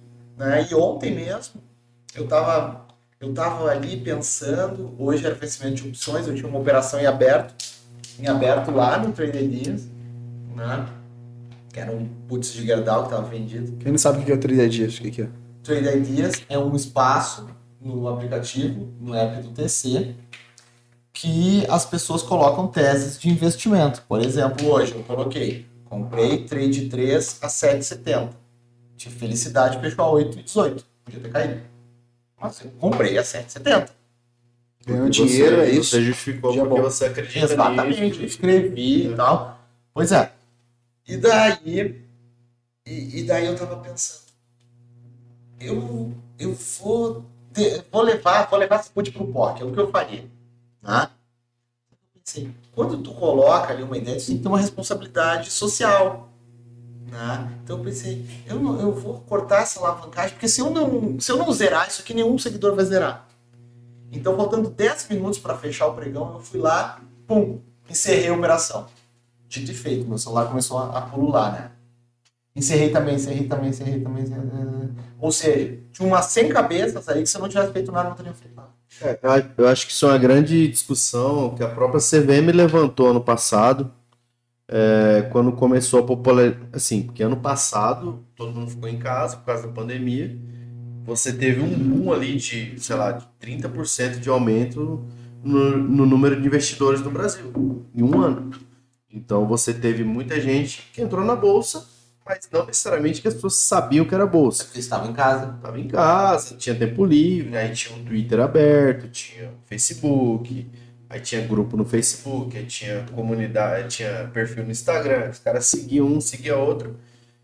E aí começou a surgir algumas peças chaves.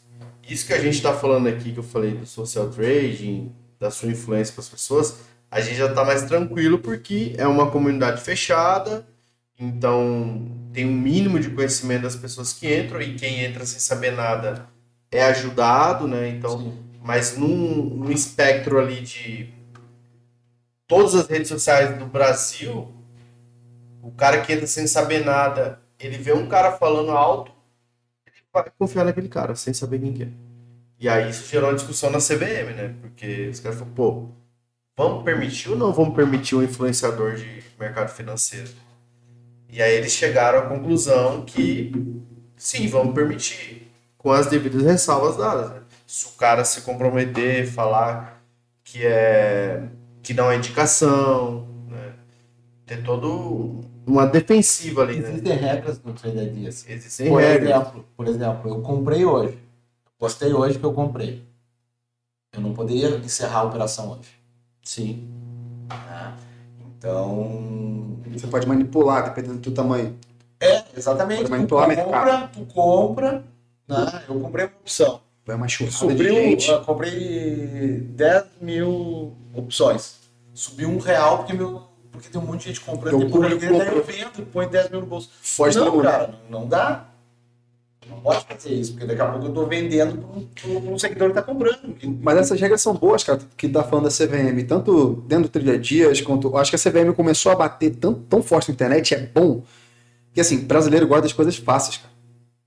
Então, assim, ele, ele começa a identificar com uma, uma pessoa que vê que a pessoa. Você, pô, o cara começa a acertar, o cara acerta muito. O cara tá ganhando dinheiro, começa a falar nas paradas que dá certo. Foda-se pra estudar.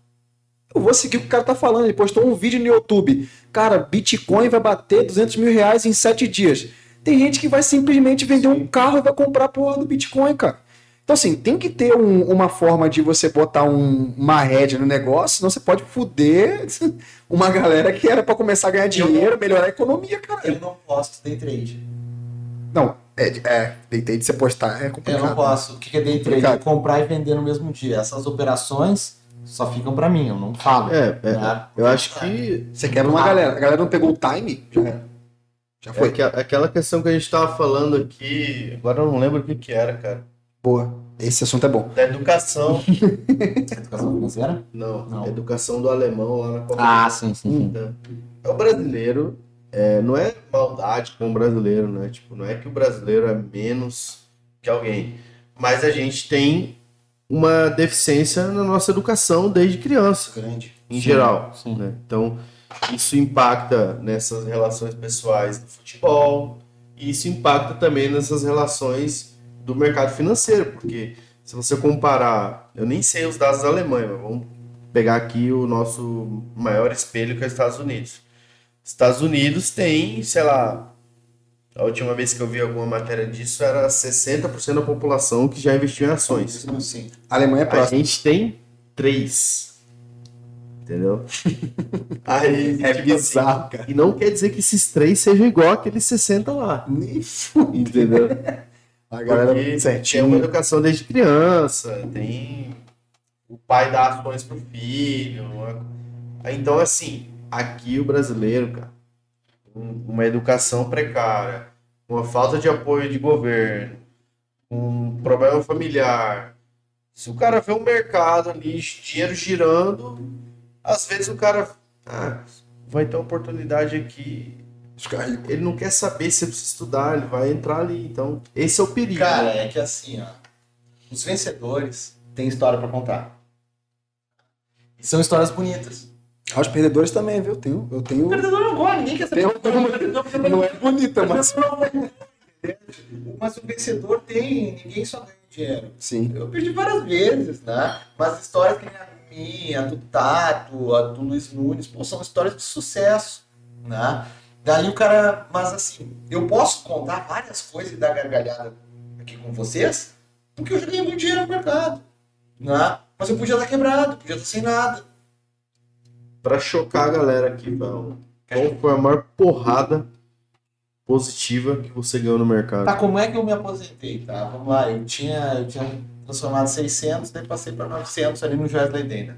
Daí em 2018 eu tava... Caralho, passou de 600 para 900 no Joesley Day? Eu entrei nas ações, tudo, tudo caiu, né, cara? Ah, tá. Daí, foi no, no dia, no dia eu parei no outro dia. Eu peguei aqueles 600 e...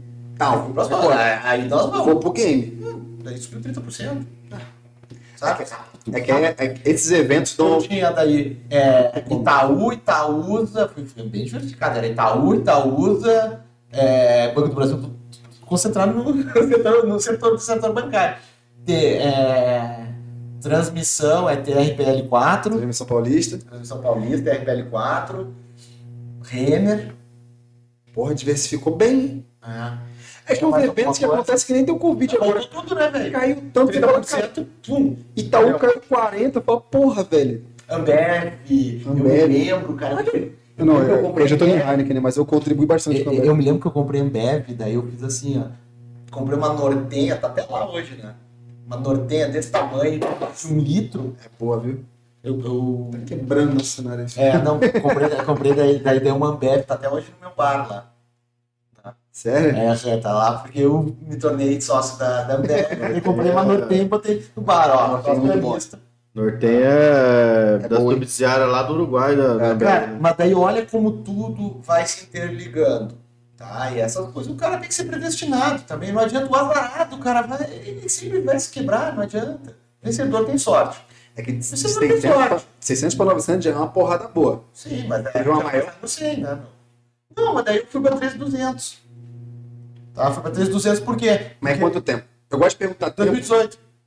Tá. 2018, 900 pra 3,200. É, é, eu 2018. gosto de perguntar tempo porque hoje em dia a internet tá cheia dessas pegadinhas, né? De, ah, ganha dinheiro fácil, não sei o que, a galera não, Não, sabe não quanto é. tempo os Não treinos é. de sucesso demoraram pra fazer Mas o Em um ano, em um ano você foi de 900 para 3 milhões. 3,200.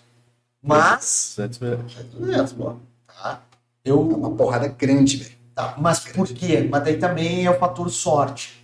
Tá? É o fator, sempre tem, sempre tem, vai ter o fator sorte. É em tudo. É em tudo. Né? Tá adiantando ser bom esse azar. Não adianta isso ter bom azarado, cara. Não dá. Tem que ter sorte. O brother que tá aqui hoje, ele gosta dessa frase aí pra caralho. Que tá, tá assistindo Não, mas o que aconteceu? Daí vamos lá, eu acho que era. Eu, eu, eu tinha fibra, celulose. Tá?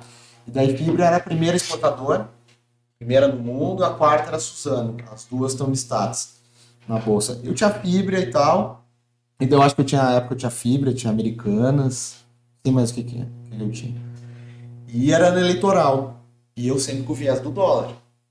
Eleitoral agora é dolarizar a carteira, né? Então vamos para celulose. Momento. Só que eu tinha pouco dinheiro e o papel era tipo 50 pau, sabe? 50 pau. E eu, pá, vou começar a olhar para pior do setor, sabe? O cara compra Eduque e compra Conga, ele compra o pior, a melhor e a pior do setor, né? Então, eu vou começar a olhar essa. Daí, fibra tava forte e socaram Suzano no balanço, acho que entre 7 e 9%. Isso aí eu, foi final de janeiro, início de fevereiro de 2018. E ela bateu 11,50 eu comecei a comprar. Eu comecei a comprar. Comecei a comprar. E comecei a vender tudo. Tá? Daí eu comecei a vender, troquei fibra por Suzano. Você sempre. Só porque assim, eu, eu conheço você hoje, né? A gente conhece aí faz um ano e meio mais ou menos. Mas desde sempre, eu sei que você opera assim hoje, mas desde sempre você buscou a simetria na bolsa. Na verdade, não. Na verdade, não. O que, que é a sua estratégia assim? Minha estratégia é acreditar no racional e tentar espremer todo o leite desse racional. Não, certo, mas esse racional é principalmente focado em que? Fundamento? Fundamento, fundamento. Fundamento. Fundamento. Porque assim, ó, eu não sei se era a maior assimetria da bolsa, mas eu gostava do setor de celulose e eu acabei percebendo Mas que acho que o gatilho é a simetria, né? Porque você É o vê. dólar, na verdade era o dólar. né? Mas na verdade era o É que ele já dólar. vinha disso, né? Ele sabia Eu que queria, eu dólar. queria operar dólar sem ter que operar dólar.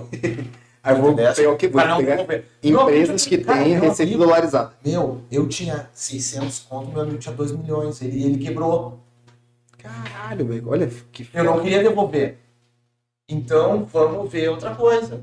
Você não que o Ferrão é um dos caras que mais ganhou dinheiro ou mais em JBS em 2021. Cara, a gente vai entrar ano. Não, rapidão. Eu Antes, saí de menos 53 para mas, 74% mas antes, antes de entrar nesse case, eu tenho um, pô, uma, uma pergunta pra você assim, que é o seguinte. Você comentou de vários estágios aqui da vida que você teve sucesso. Cara, você teve sucesso na área acadêmica, em esporte, é, advogando e agora em mercado. E, tipo assim, o que eu tava percebendo, tudo que você tava falando, cara, tipo assim, o nível de foco, de entrega, de vontade é, é muito grande. Uma, uma coisa que eu acredito que a pessoa tem que dar, tem que ter para dar certo em qualquer área é mentalidade correta. Para mim, a pessoa, principalmente mercado financeiro, empreendendo alguma coisa do tipo. Cara, se ela tiver grana, não tiver mentalidade correta, ela quebra. E você tava com a mentalidade correta, você tava falando assim, porra, a galera ia fazer tal coisa, eu tava estudando. A galera tava fazendo tal coisa, eu tava trabalhando. Caralho, velho, você sempre teve essa, essa mentalidade e, e, tipo assim, e uma coisa que eu. Um detalhe bem importante. Você acha que o esporte te deu essa, essa mentalidade e Esporte. consistência e disciplina? Porque esporte tem disciplina pra caralho em relação a isso. O esporte e o exército. Ah, também. Hierarquia e disciplina, sempre. Porque, porra, mercado financeiro também tem que ter disciplina que ter demais, disciplina. cara. Eu não concordo com isso não, cara. Eu acho, é, assim, deixa eu, deixa eu falar agora. Polêmica. Não, Polêmica. Polêmica. Eu não, eu não acho que é questão do exército ou do esporte, sabe? Eu acho que é da pessoa, cara. Vem Não, lá de trás, sabe? Isso sim. Se você vê, acho que a gente, a gente já até conversou disso já. Você falou pra mim quando você era criança, você era muito competitivo. Então não é só no exército, não foi lá no esporte. Mas assim, é uma coisa, não sei em que momento que, que vem na infância, se é a criação, mas é a pessoa, cara. Eu sempre fui de buscar. Entendeu? A pessoa. Se o cara vai atrás, não importa se é uma criança obstinada, um adulto obstinado, um adolescente, um velho, o cara vai atrás, vai tomar porrada, mas ele vai erguer a cabeça e vai Não, conseguir. isso, isso, isso é da pessoa. É. É, é tem pessoas que eu acho, tipo assim, que tem essa parada, mas, tipo, se não tiver in- incentivo certo na vida, pode ofuscar, sabe? Problemas da vida, Sim, algumas sim. coisas. Você vê Mas o cara pessoas, certo em tudo. você vê pessoas que são assim também obstinadas, que batalham, mas às vezes o cara tá numa profissão que ele não gosta, tem azar, são um fator também, a sorte é um fator. E ele acaba, meu, tendo uma vida mediana, ou às vezes até pior. Deixa eu falar pra vocês, então, em dois minutos eu resumo o case Suzano. Tá? Vocês se lembram que qual foi a minha, digamos, a minha entrevista prática no meu primeiro emprego? Uhum. Me jogaram lá na Votorantim, Sim. né? Pois é. O CEO da, da Suzano O era o da Walter lá. quem fez a reunião comigo. Eu achei o cara brilhante. Daí eu fiquei sabendo que ele era o CEO e eu pensei, pô, caiu 9%. É muito bom. Depois eu acompanhei o trabalho no Santos, da, da gestão dele, né? Ele não era presidente, mas ele era da- o líder político. Daí eu comecei a entrar Suzano. E comecei com convicção. Eu comecei a vender as posições que eu tinha, eu ia aumentando Suzano, aumentando Suzano. Eu sei que chegou nos 24 reais. Daí chegou nos 24 reais, eu tinha um compromisso profissional, eu ia ter que viajar e tal. Tava muito atabalhoado, daí falei, que, que o TC diz não opere sozinho? Porque tu tem que ter com quem discutir, debater as tuas ideias de investimento, debater o que tu vais fazer. Então eu tava ali, já com um ganho, eu comecei a tomar a 11,50, o papai tava a 24. E daí eu, mal, tinha que resolver uma separação, um troço chato, envolver a polícia. É um troço ruim, né? Ruim, aquela coisa que tu não Pica quer. de tu não quer advogado. fazer, Mas tu tem que fazer, tem que resolver. Daí eu pô, falei com o meu assessor da época. O cara falou, pô, lucro nunca quebrou ninguém. Lucro bom é lucro no bolso. Olha tudo que tu já ganhou. Tu já, Adoro essa tu frase. já dobrou, quase dobrou, porque eu fui comprando, né? Quase dobrou o teu patrimônio. em, em Suzano e tal. Cara, vende tudo, viaja, depois tu volta com a coisa, tu paga pra cima. Eu, ah, meu, tu tem razão, cara. Vou fazer isso aí. Vendi tudo, vou ficar líquido, porque tu vai viajar e tal, daí não vai ficar ligado no mercado. Bom, vou, vou viajar no outro dia, no outro dia eu chego, tô aqui em São Paulo, chego no aeroporto, daí sai a notícia que a Suzano, a quarta maior exportadora de celulose do mundo, tinha comprado a fibra.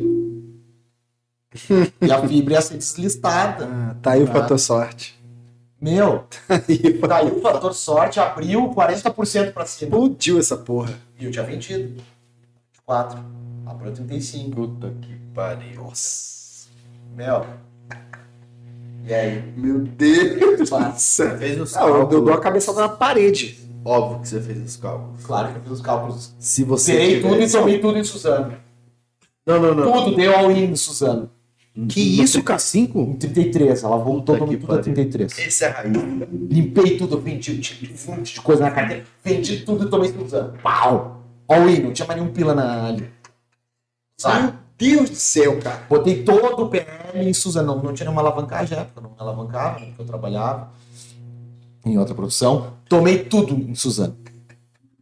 Ah, Cara, sabe o que aconteceu? mano, isso não faz sentido nenhum, cara. Vendi Suzano, hoje ela tá 52, ontem bateu 49, né? Vendi a 51, acho que entre junho e julho. Aí você foi três da tua vida. Não, mais ou menos. Adoro, velho. Adoro.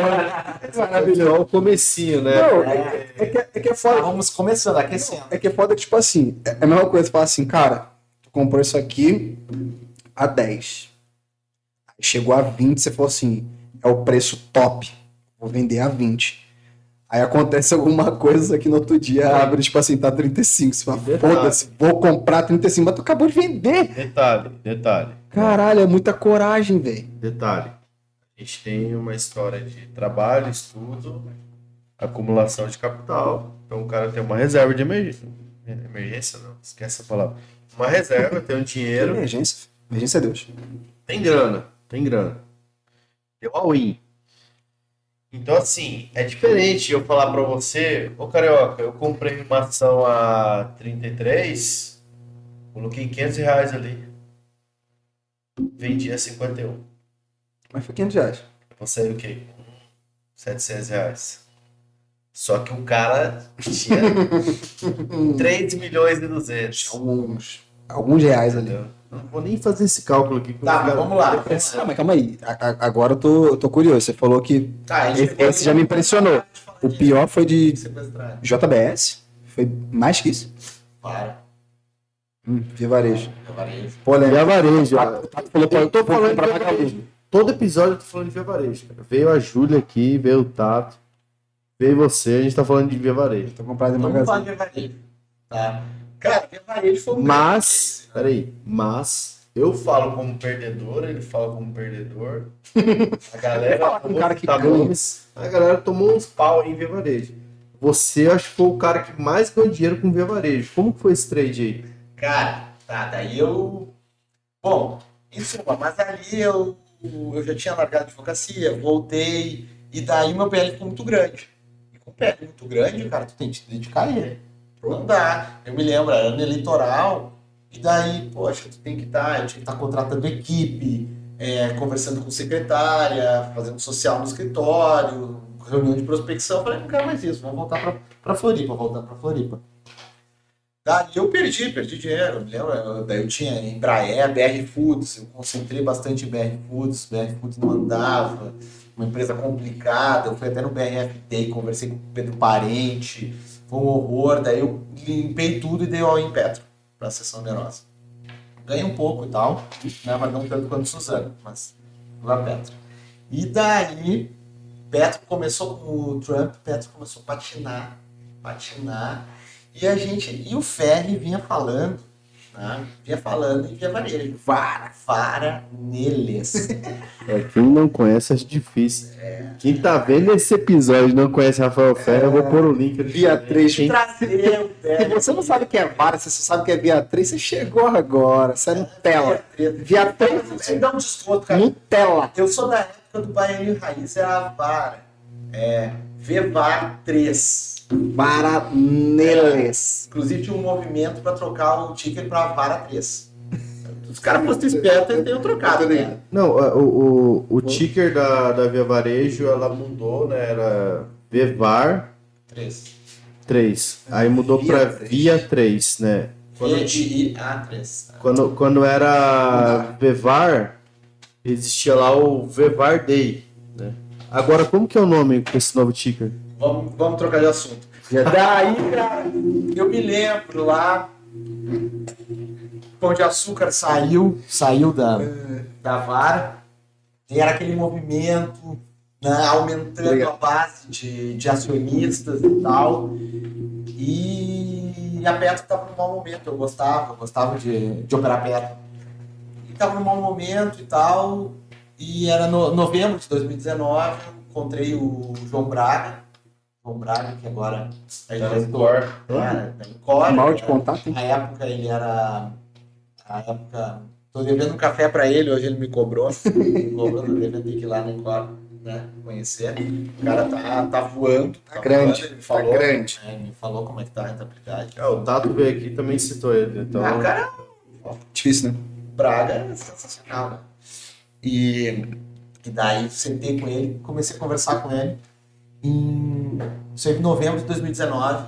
E ele- eu falei, qual é a posição, Braga? Ele falou, é vara. Ele deve ter falado do via varejo, é via varejo, né? É via varejo. E, mas o melhor trade do ano vai ser quando o BNDES sair de JBS. Eu tô de olho para entrar as ganhas. Isso em novembro de 2019.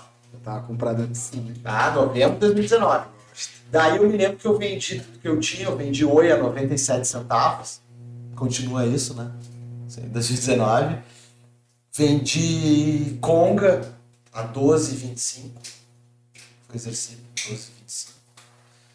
E, e 12,25, né? E não sei mais o que eu tinha, eu comecei, tomei tudo em vara. Dei all em vara, médio 7,51. Ah. Esquece. 7,51. Daí eu dei all-in na vara 7,51 e foi um all-in. É, esse foi histórico. Porque é, mas é muita coragem, cara, dar win, velho. É muita certeza. Botar todo Hoje eu não daria mais all-in em nada. Não dou, não, é um erro, é um erro. É um erro porque assim, o all-in te ensina uma coisa, te ensina a rezar. imagina o cara com um patrimônio. Cara, Tu não dorme, velho. Tu não dorme. Se é uma notícia ruim, É, se Ah, meu a Deus ruim é céu. como um papel cair, às vezes, 10%. O Boca me ligou inúmeras vezes, não faz isso de novo, não faz isso de novo. Tá? Eu fui fazendo. é com patrimônio Mas grande. É, mas daí eu, eu perdi, cara, eu quase fui estopado, quase perdi tudo em março, no final de março de 2000 e... Eu sou a favor da pessoa fazer isso, se ela tiver patrimônio pequeno. Cara, se a pessoa tá começando, ela tem que. Ela pode assumir alguns riscos ir dar essa alavancada e dar essas porradas. Vai, velho. Você tá disposto a conhecer isso? Vai. Agora, assim, tu já fez uma grana, aí tem que começar a dar uma gerenciada. é, É, assim, foda. o all-in é muito timing e sorte. Tu vai ficar na mão da sorte. Não Total. adianta tu acreditar. Ah, eu acredito na empresa, só que o mercado não tá a teu favor. Não adianta, tu tá engessado. Né? Eu passei, passei maus momentos na pandemia, realmente eu não acreditava que a pandemia fosse tudo aquilo. Não acreditava em lockdown. Eu sei que eu, ali, do dia 21 de. Sexta-feira de carnaval, 21 de fevereiro, eu tava calçado, eu tava grande. Tava grande, tava uma grana violenta. Tá? Violenta. No dia 31 de março eu bati 100 mil reais. Jesus, Cara, E por pouco eu não fui estopado. Eu vou chutar aqui. Eu voltei pro 100 mil que eu tinha lá no início Vou chutar de 2017. 4 milhões para 100 mil reais. Não, mais. Mas mais. isso estava comprado em via varejo. Via varejo. Só que daí o que aconteceu? Mas, é- mas é que foi o, o problema da. do- não, foi Marfrig. Eu gosto, eu gosto do setor de frigorífico. Você sabe hoje que a minha maior posição é Sim, da JBS, né? E eu sempre gostei do setor de frigorífico. Mas daí o que, que eu fiz? Vara tava 16 pila, Marfrig tava 14. E eu tava, eu tava fazendo termo de Marfrig, tendo opção de Marfrig, Ah, comprar, meu pai. Mas eu pensei assim, ó, pô, Vara já subiu bastante. Meu alvo era 21 reais. Né? Então eu vou trocar 40% do Notion por Marfrig. Vou vender uma coisa que nunca mais faço, né? Vendi putz, é descoberto. Strike 11. Né? Daí Vara fechou dia 21 ali a 16,64, Marfrig ali pelos 13,90 e poucos, 14. Bom, eu sei que 45 dias depois Vara fechou a 4,13, Marfrig a 5,70. Daí o que aconteceu? A minha dívida ficou do mesmo tamanho do meu patrimônio, sobrando só um pouquinho. A minha assessora me ligou chorando. Naquela hora, acabou. Faltando 5 minutos para terminar o pregão, no último de março, que foi ali quando bateu 62, 63 mil pontos. Fundo. Ela me ligou chorando, dizendo: Fernão, o robô te pegou, nós vamos perder tudo. Então, o robô te pegou, mas nós vamos perder tudo. Essa é a construção. Então, nós vamos perder tudo. Ah. Só que o que aconteceu? Vara não fechou a 13,96, ela fechou a 4,3 e Marfrig tinha caído para 5,60, fechou a 5,80 por aí. Se as duas tivessem fechado na mínima, eu teria sido estopado. Pô, daí foi foda. Sobrou um pouquinho. Cara, eu não queria, eu não queria estopar a vara, porque eu acreditava no case, eu sabia que eles iam fazer um aumento de capital, precisava fazer, eles erraram o time do aumento de capital Bastante. porque eles precisavam melhorar a estrutura da dívida. Não conseguiram, ninguém esperava aquilo dali. Ela realizou de uma forma absurda. Né? E Sofreu daí mais que as outras. era sexta-feira, né? Eu pedi 350 mil reais emprestado tá? pro meu sogro. Só que se segunda-feira o mercado abrisse para baixo, ia ser estopado igual, porque não dava, tu, não existia Pix, né? Não tem, até sair do banco, Chegar. da minha é. conta, da minha conta para XP, passou uma hora e meia, né? Então daí era só rezar. Abriu para cima, eu botei os 350 mil, deixei no caixa como garantia, e daí o resto é história. Daí o resto é história. Daí Porque eu bati quase- segura nós. Eu bati quase três vezes o que ele falou no final de julho. Caralho, cara, é muito bizarro isso, né? Mas daí, assim, ó, É, quando tu quase perdeu tudo, Porque via varejo eu vendi a 22 e 20. e entrou a. Eu entrei a 7,51. Façam seus cálculos aí, cara. Não, só que, calma, daí eu me alavanquei. Eu quase perdi tudo, e daí eu ia buscar. E daí eu fui buscar. Só vai piorando a história, tá E ligado? daí eu fui fazer o quê? Daí eu comecei a me alavancar, porque eu já, cara, eu saí do inferno, e agora, né, agora abraço o capeta. E eu comecei a me alavancar. Eu todo dia eu vendia bova e comprava conga. Comprava conga. Eu vendia bova e comprava mais vara e comprava mais conga. Cara, eu sei que eu acho que foi em 30 dias eu ganhei 2 milhões de reais em conga. Cara, assim, só pra um resumo bem rápido, assim, ó, bater um retrato da pandemia. Tu entrou com o X, se fudeu na hora que quebrou e saiu com. Você saiu com mais do que você tinha perdido. Mais do dobro. Mais do dobro do que você tinha. É. Caralho, velho. isso Só que daí- É bizarro. Só que daí o Henry deu me ligou, me deu parabéns, porque foi um troço inacreditável, na verdade. Foi, Ou- foi, foi é só. O meu alvo em Via Varejo era 21, porque tinha um relatório do Credit Suisse. Tá? Era 21. Só que o papel disparou. Tá? Disparou. E ele abriu acima dos 21. Porque saíram aqueles dados operacionais no Twitter. vendia 20, Vazamento, eu tinha. E eu tinha Era na pouco. cabeça assim: Vara tinha um prêmio por ser turnaround. Quando ela entregasse um balanço bom, ia acabar o turnaround. E daí eu ia queimar. Sa- Foram, foram vazados esses dados operacionais, o papel explodiu uns 15%. Então no outro dia ele abriu acima de 21, que era o meu alvo. Palácio. Pô, e eu tava chegando no escritório, tava chegando no escritório, pô, pegando o celular para botar ali, vou vender isso aqui. E comecei a colocar, vou vender a mercado. E daí eu coloquei, eu acho que eu tinha 540 quilos ou 640 quilos de vara. Eu peguei, botei para vender a mercado. Só que aí já estava abrindo. E ela abriu disparando. E a minha ordem pegou. Eu sei que os caras pegaram, tiraram print, botaram nos grupos de WhatsApp, tudo, o Kendall quando eu, quando eu zerei vara. Porque ela bateu 22 e 32, eu vendi o médio, saiu 22 e 20. Vendeu muito bem, cara. Vendi muito bem. Mas, Sem muita grana. mas o glorioso Rafael Ferri fala, quem ganha na sorte perde no azar. Eu eu vendi a 22, era para vender a 21, eu vendi, eu vendi na Essa sorte. história eu sei. E daí eu me fudi na conta. Aí vem o mercado e fala assim, ah, vai achando. Fudi, eu perdi 5 milhões na conta. E agora em março eu bati menos 53%. E ontem eu bati mais 74%.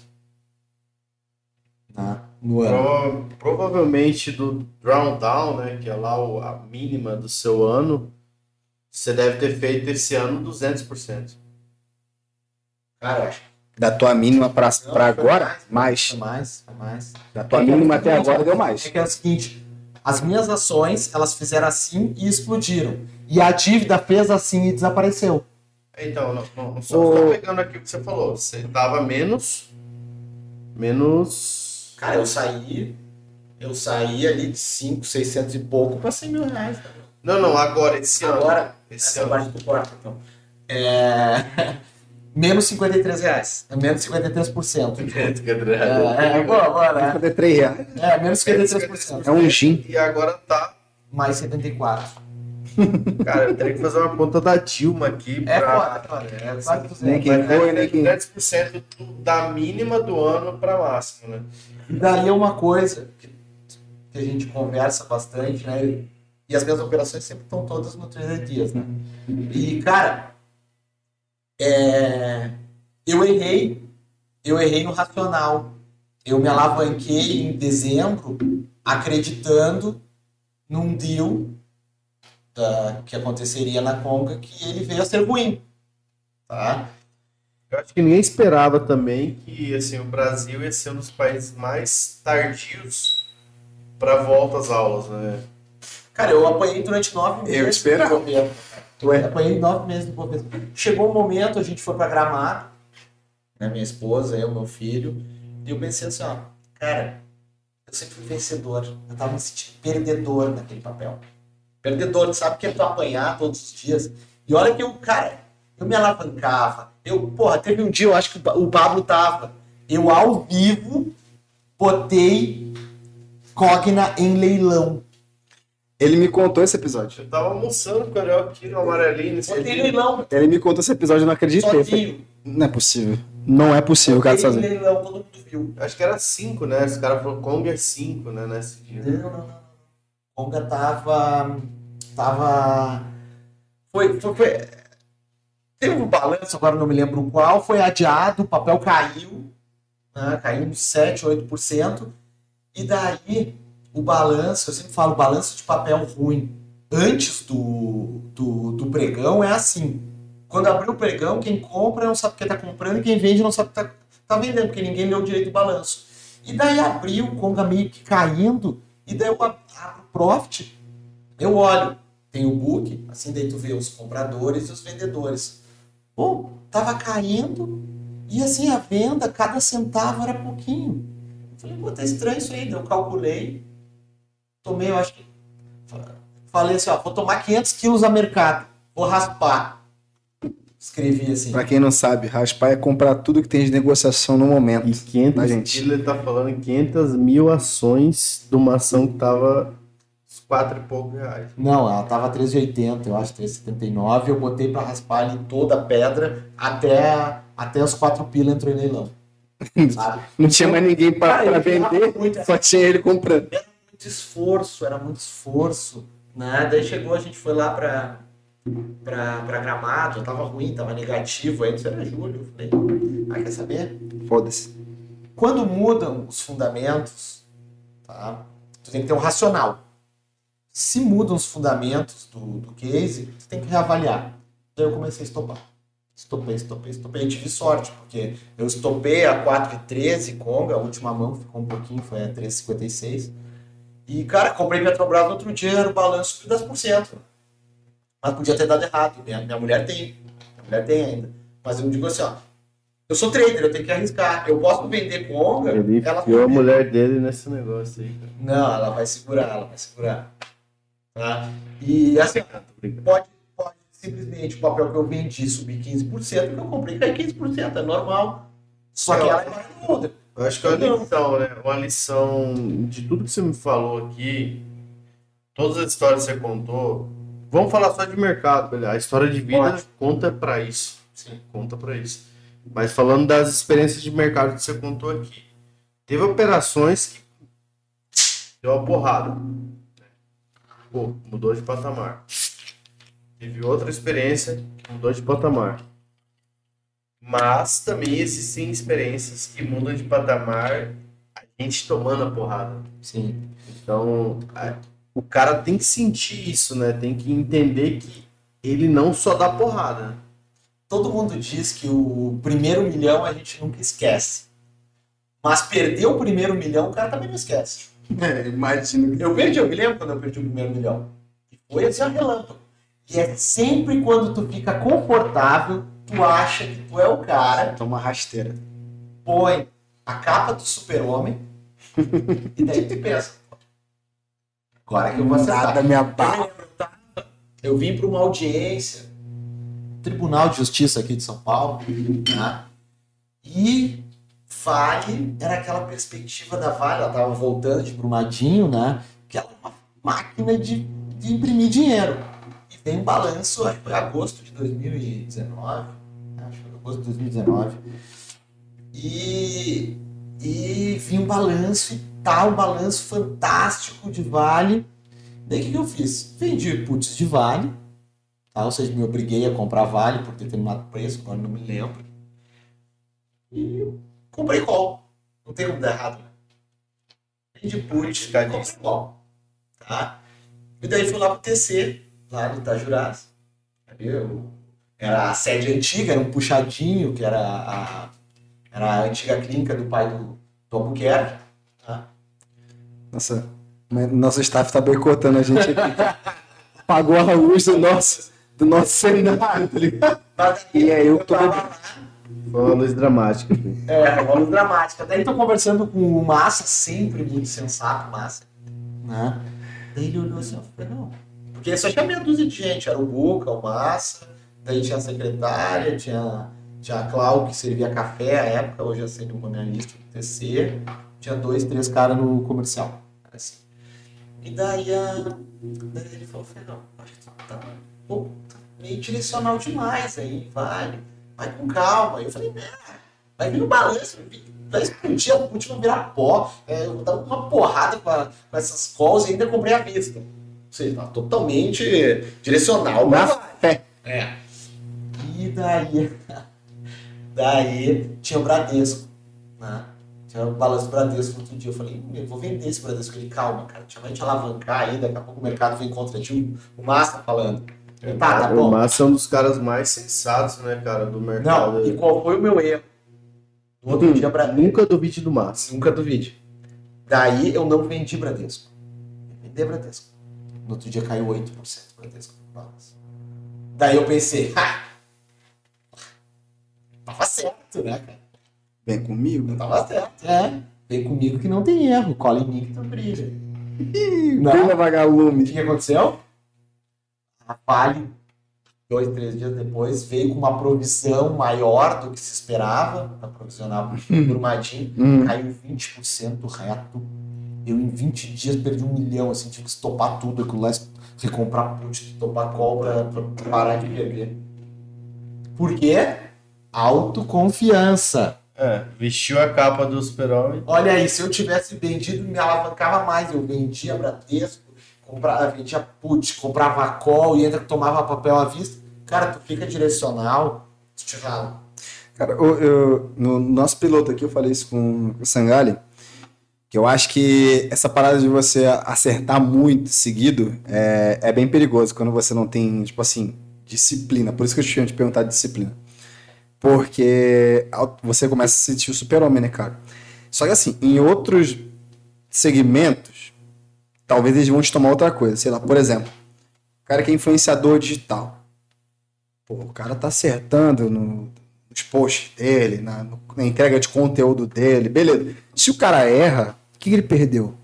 Talvez o tempo que ele dedicou para aquilo. No máximo, pô, investiu para botar um equipamento ou outro. O cara empreendeu, às vezes não botou um estoque, alguma coisa, perdeu o tempo dele.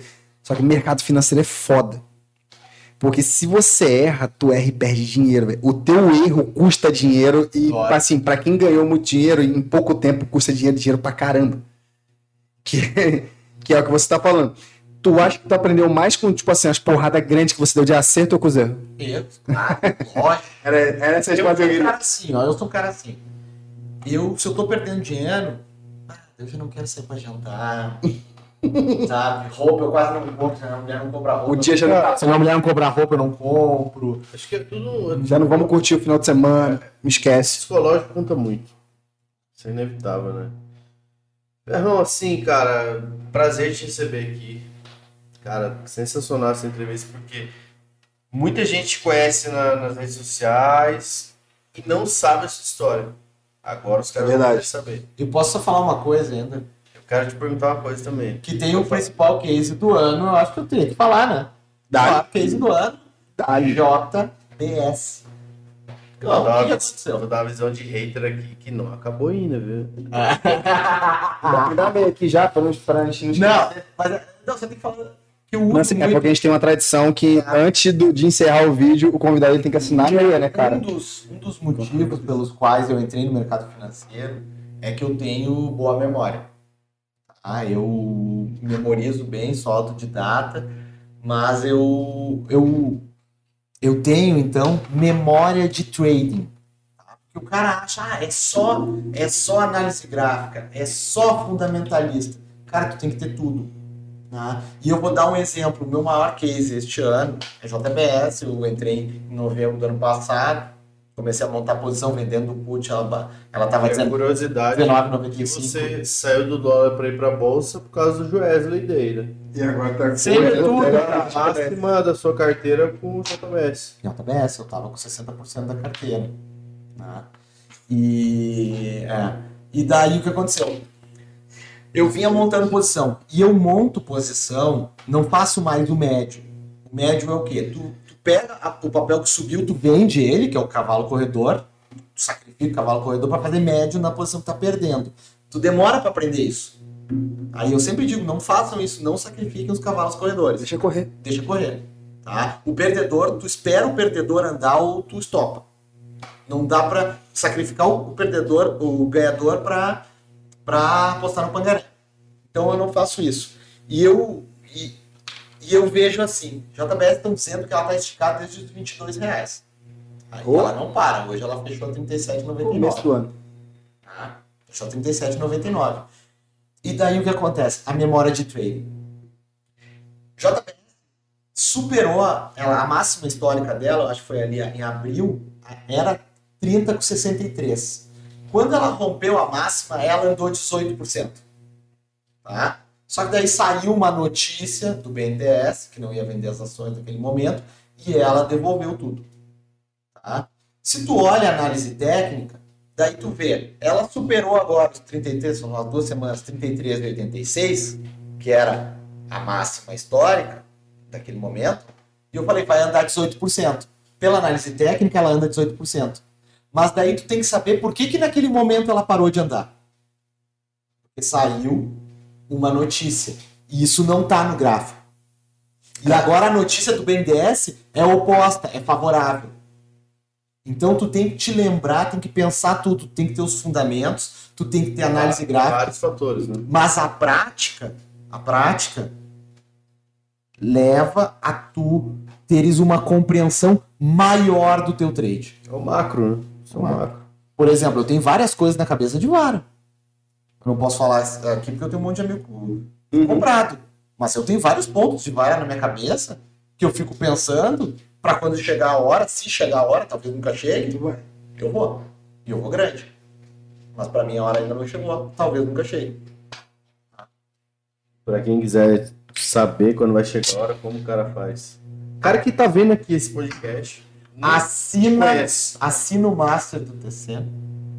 Tá? Vou pedir o link pra você também, você vai mandar o link. Bota lá, pode botar ali o meu cupom, né, Dr. Ferrão. É, já E o cara link ali na segue. descrição ali. Segue arroba Dr. Ferrão. Porque tudo que eu faço, Tu posta lá, eu tu- posto. Mas tem uma coisa, tá? Eu tô aproveitando. Porque eu tô acertando. Não tô acertando pouco, tô acertando bastante. Segue agora. Cara, mas é assim, que nem eu sou gremista. Tio Jardel era um centroavante do Grêmio da década de 90. Tempos áureos lá da, do time do Luiz Felipe, né, do Filipão. Era assim, ele era ruim. Era perna de pau. Mas o cara era iluminado. Ele tava na área, olhando pro lado, chutava, batia nele e entrava no gol. Eu tô mais ou menos assim. Só que eu vou errar. E daí o que acontece? O cara vai lá, eu acertei uma. Então vai. Acho que as, do- as últimas 12 ali que eu coloquei no 300 eu acertei. Então o cara não entrou.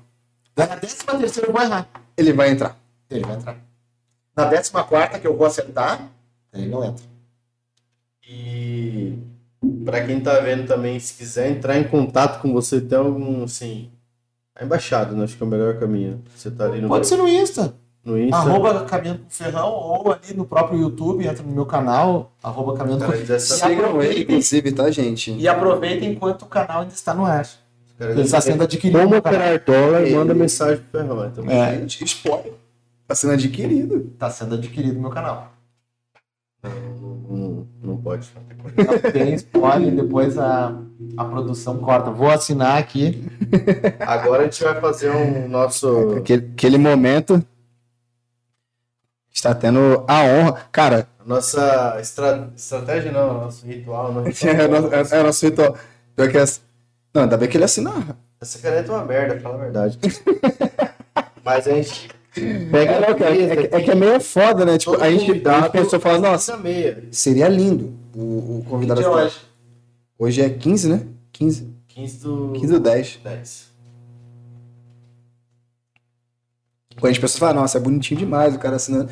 Só que, porra, ali é uma, é uma bosta, o cara tem que, porra, esticar o negócio e minha tal. mãe vai ver esse episódio aqui, ela me falou. Cara, o prazer é imenso, apesar do, do Ferrão não ter tomado nenhuma cerveja com a gente, nenhum álcool. Ferrão não, não bebe muito só socialmente um vinho. Por isso ele é milionário, a gente não. Exatamente. Mais uma. Ferrão, cara, brigadão de verdade mesmo por ter vindo. Cara, o papo foi muito bom. Prazer é meu. Eu tenho certeza que, sim, muita gente que tá vendo vai, vai se inspirar bastante, vai, vai aprender com os seus acertos, os seus erros. E, gente, bom, quem não segue o canal, segue o nosso, segue o do Ferrão. E É, tem, tem que ter brinde, né? Mesmo, final, mesmo com água, né? Recado final. É muito difícil ganhar dinheiro em qualquer área.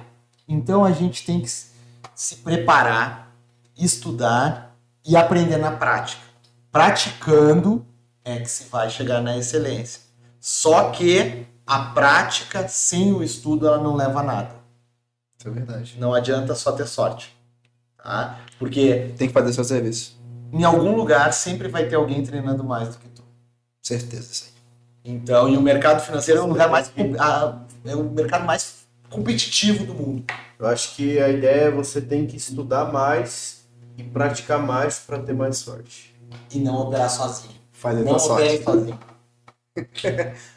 Vamos fazer um brindezinho Brinde. Não, mesmo, mesmo com água, né? Não, tem água aí? ou- Tem água, Calma aí, então, vamos fazer. sensacional. Brin- Um brin- brinde brindezinho, né? ao Pet Meia. Eu desejo toda a prosperidade do mundo a este programa.